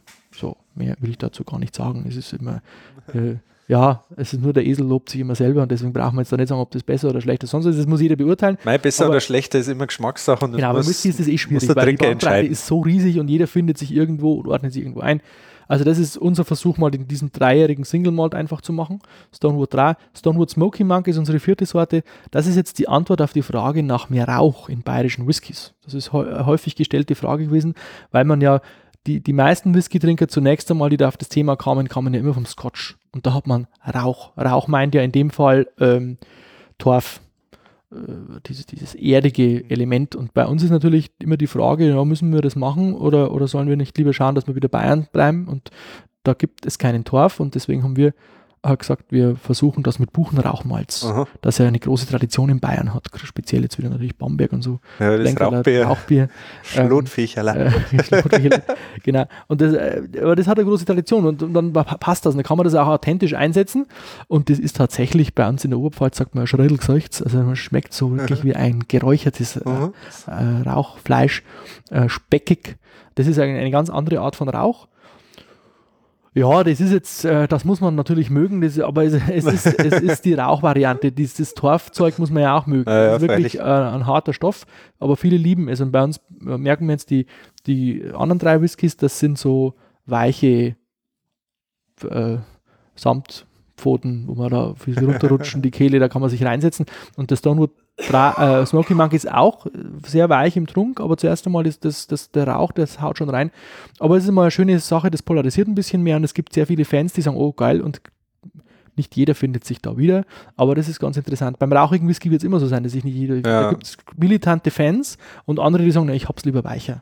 Aber das ist eine schöne Sache und da, äh, das ist ein bisschen exotisch wieder. Wir sind in den Exotenecken, fühlen wir uns immer wohler als wie im, im, im Mainstream die Nische, da kann es immer schön heimelig warm sein. Ja, genau. ja cool. Ähm, haben wir noch was irgendwie zum Thema deutschen Whisky, was wir, was wir noch ansprechen sollten? Das Vielleicht entwickeln, äh, das Thema deutscher Whisky. Das ist ganz spannend, was in den nächsten 30, 40 Jahren passiert, weil es braucht ja alles immer ein bisschen Zeit. Und äh, wenn man anschaut, wie hoch der japanische Whisky jetzt im Kurs steht, der seine 100 Jahre, sage ich jetzt mhm. mal, auf dem Buckel hat in seiner Entwicklung, so die ganze äh, japanische Szene, dann bin ich da guter Dinge, weil wir, äh, weil viele, da gibt es sicherlich einige Knalltüten dabei, das muss man auch sagen, aber es gibt sehr viele in Deutschland, die sich mit Herzblut dem Thema widmen. Und äh, da glaube ich, äh, mit einer Akribie auch, die irgendwann einmal äh, viele in einer Breite auch äh, äh, eine eigene Whisky-Kultur erzeugen wird. Das finde ich, glaube ich, oder das finde ich sehr spannend äh, was da rauskommt, aber da wird man ein bisschen Geduld noch haben müssen. Es gibt jetzt viele schöne Versuche schon hier und Entwicklungen, die sind schön, aber die sind relativ singulär. So dieses, äh, was ein verbindendes Element beim deutschen Whisky, das ist jetzt noch nicht klar erkennbar und das glaube ich braucht ein paar Jahrzehnte. Und wenn wir mal alte Männer sind, wir zwei, dann werden wir sehen, wir uns darüber unterhalten, genau, wie sich das entwickelt hat. Wie es dahin kam, wo es dann ist. Und das wird noch interessant werden. Ja. Zwei Sachen habe ich mir noch aufgeschrieben. Das eine ist Whisky auf der Abfindungsbrennerei. Haben wir vorhin schon kurz anklingen lassen, mhm. dass man eben seit 01.01.2018 gibt es ja jetzt das neue Alkoholsteuergesetz. Man darf auf der Abfindungsbrennerei jetzt auch Getreide oder mehlige Stoffe brennen und man darf Abfindungsbrennereien auch außerhalb der südlichen Bundesländer machen. Zum Thema Abfindungsbrennen äh, würde ich gern auch wieder auf was verweisen und zwar auf meinen Talk am äh, Chaos Communication Kongress. Der ist zwar auf Englisch, den gibt es aber auch, also in schwierige englische Situationen. ähm, aber gibt es auch mit äh, Übersetzung und so weiter, war simultan übersetzt und da habe ich das Thema Abfindungsbrennen in Deutschland und rechtliche Situation und so weiter mal ein bisschen angeschaut. Mhm. Also wer sozusagen in Deutschland Whisky brennen wollte und sage mal den ähm, Gegenwert eines Mittelklassewagens auf dem Konto hat, der kann auch das Abfindungsbrennen äh, machen und darin einsteigen. Ähm, wie gesagt, eben das, das Video vom, vom Kongress. Und das andere ist Ausbildung zum Destillateur, Schrägstrich, wenn ich jetzt junger Mensch bin und Whiskybrenner werden will. Wie, wie würde das am besten anstellen? Ich denke, viele, viele Firmen fangen jetzt nach wie vor erst an mit dem Whisky brennen. Äh, gibt jetzt keine spezielle Ausbildung zum, zum Kornbrenner oder so, sondern halt eben landwirtschaftlicher Brenner oder Destillateur. Vielleicht einfach mal in, äh, in Dortmund beim äh, Fritz Hensler Berufskolleg ja. heißt es, glaube ich. Ja. Genau, dort einfach mal anrufen bei der Frau Droste, bei der Berufsschullehrerin für die Destillateure und die fragen, ob sie denn Betriebe kennen würde, die Whisky machen und die Azubis suchen suchen, weil ich weiß, dass die Branche händeringend Azubis sucht. Und ähm, da könnte man auf jeden Fall nachfragen. Wie schaut es bei dir aus? Kannst du einen Azubi brauchen? Absolut. Soll sich bei dir jemand melden? Also wenn jemand aus, sage ich mal, aus dem nördlichen Bayern kommt ja. oder in dieser wunderschönen Region vielleicht heimisch werden wollen würde, kann sich sehr gern beim Gregor melden. Äh, äh, Dankeschön. Also da, dem habe ich eigentlich nichts anzufügen. Wer das äh, wirklich ernst meint, das machen will, das ist halt ein Lehrberuf, der natürlich ein paar Jahre dauert und dann wäre es halt immer schön für uns ähm, äh, mittlere und kleinere Betriebe, wenn wir so einen Lehrling dann auch halten könnten bei uns. Das ist halt häufig so ein Problem. Auch in der Vergangenheit, das Destillateur ist jetzt ganz, kein, kein ganz so einfacher Lehrberuf. Ne? Das ist immer, äh, gewisse Vorbildung ist vielleicht nicht schlecht, auch ein gewisses Alter. Du hast aber oft das Problem, dass solche Leute, das kann man auch keinem vorwerfen, dann gerne hinterher vielleicht ein technisches Studium aufnehmen und so. Also wenn man ausbildet, ist es auch schön, dass jemand vielleicht auch vorhätte, in dem Beruf auch zu bleiben. Ähm, dann sind wir könnten wir einen Lehrling durchaus brauchen. Wie du richtig sagst, ja. es ist schwierig, welche zu finden. Ja. Also ich habe auch äh, mit unserem äh, Junior Destillateur Lykos habe ich schon eine Folge zum Thema Ausbildung zum Destillateur gemacht. Also wenn euch das interessiert, äh, sozusagen, wenn man gerade in der Phase ist, keine Ahnung, 16, 17, Mittelschule, Realschule zu Ende, was will ich machen, will ich Ausbildung machen, ähm, kann man auch machen, bevor man 18 ist. Also man muss keine 18 mhm. Jahre alt sein, um die, um die Ausbildung zum Starten. Und wie gesagt, es gibt tolle Betriebe. Und äh, ihr habt es ja jetzt gehört vom Gregor, der hat richtig Ahnung von dem, was er macht. Also der ist mit Sicherheit auch ein exzellenter Lehrmeister.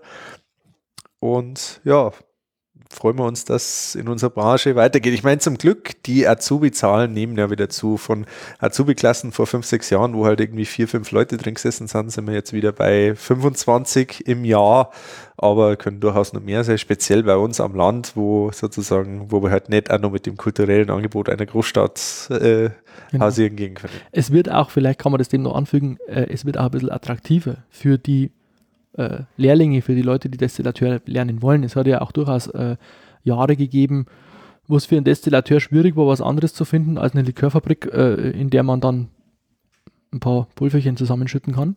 Äh, das ist vielleicht nicht das Erfüllendste. Jetzt gibt, wächst die Zahl von Handwerksbetrieben, die werden ja auch größer, auch mit den Themen Whisky und solchen Sachen, die es jetzt gibt, wachsen kleine Handwerksbetriebe und brauchen erst wieder solche Destillateurs Lehrlinge oder Destillateure, die dort wirklich spannende Sachen tun dürfen in diesen Betrieben. Das wird wieder mehr. Also man muss da, glaube ich, kann man ein bisschen Werbung betreiben für das Handwerk, für den Lehrberuf an sich.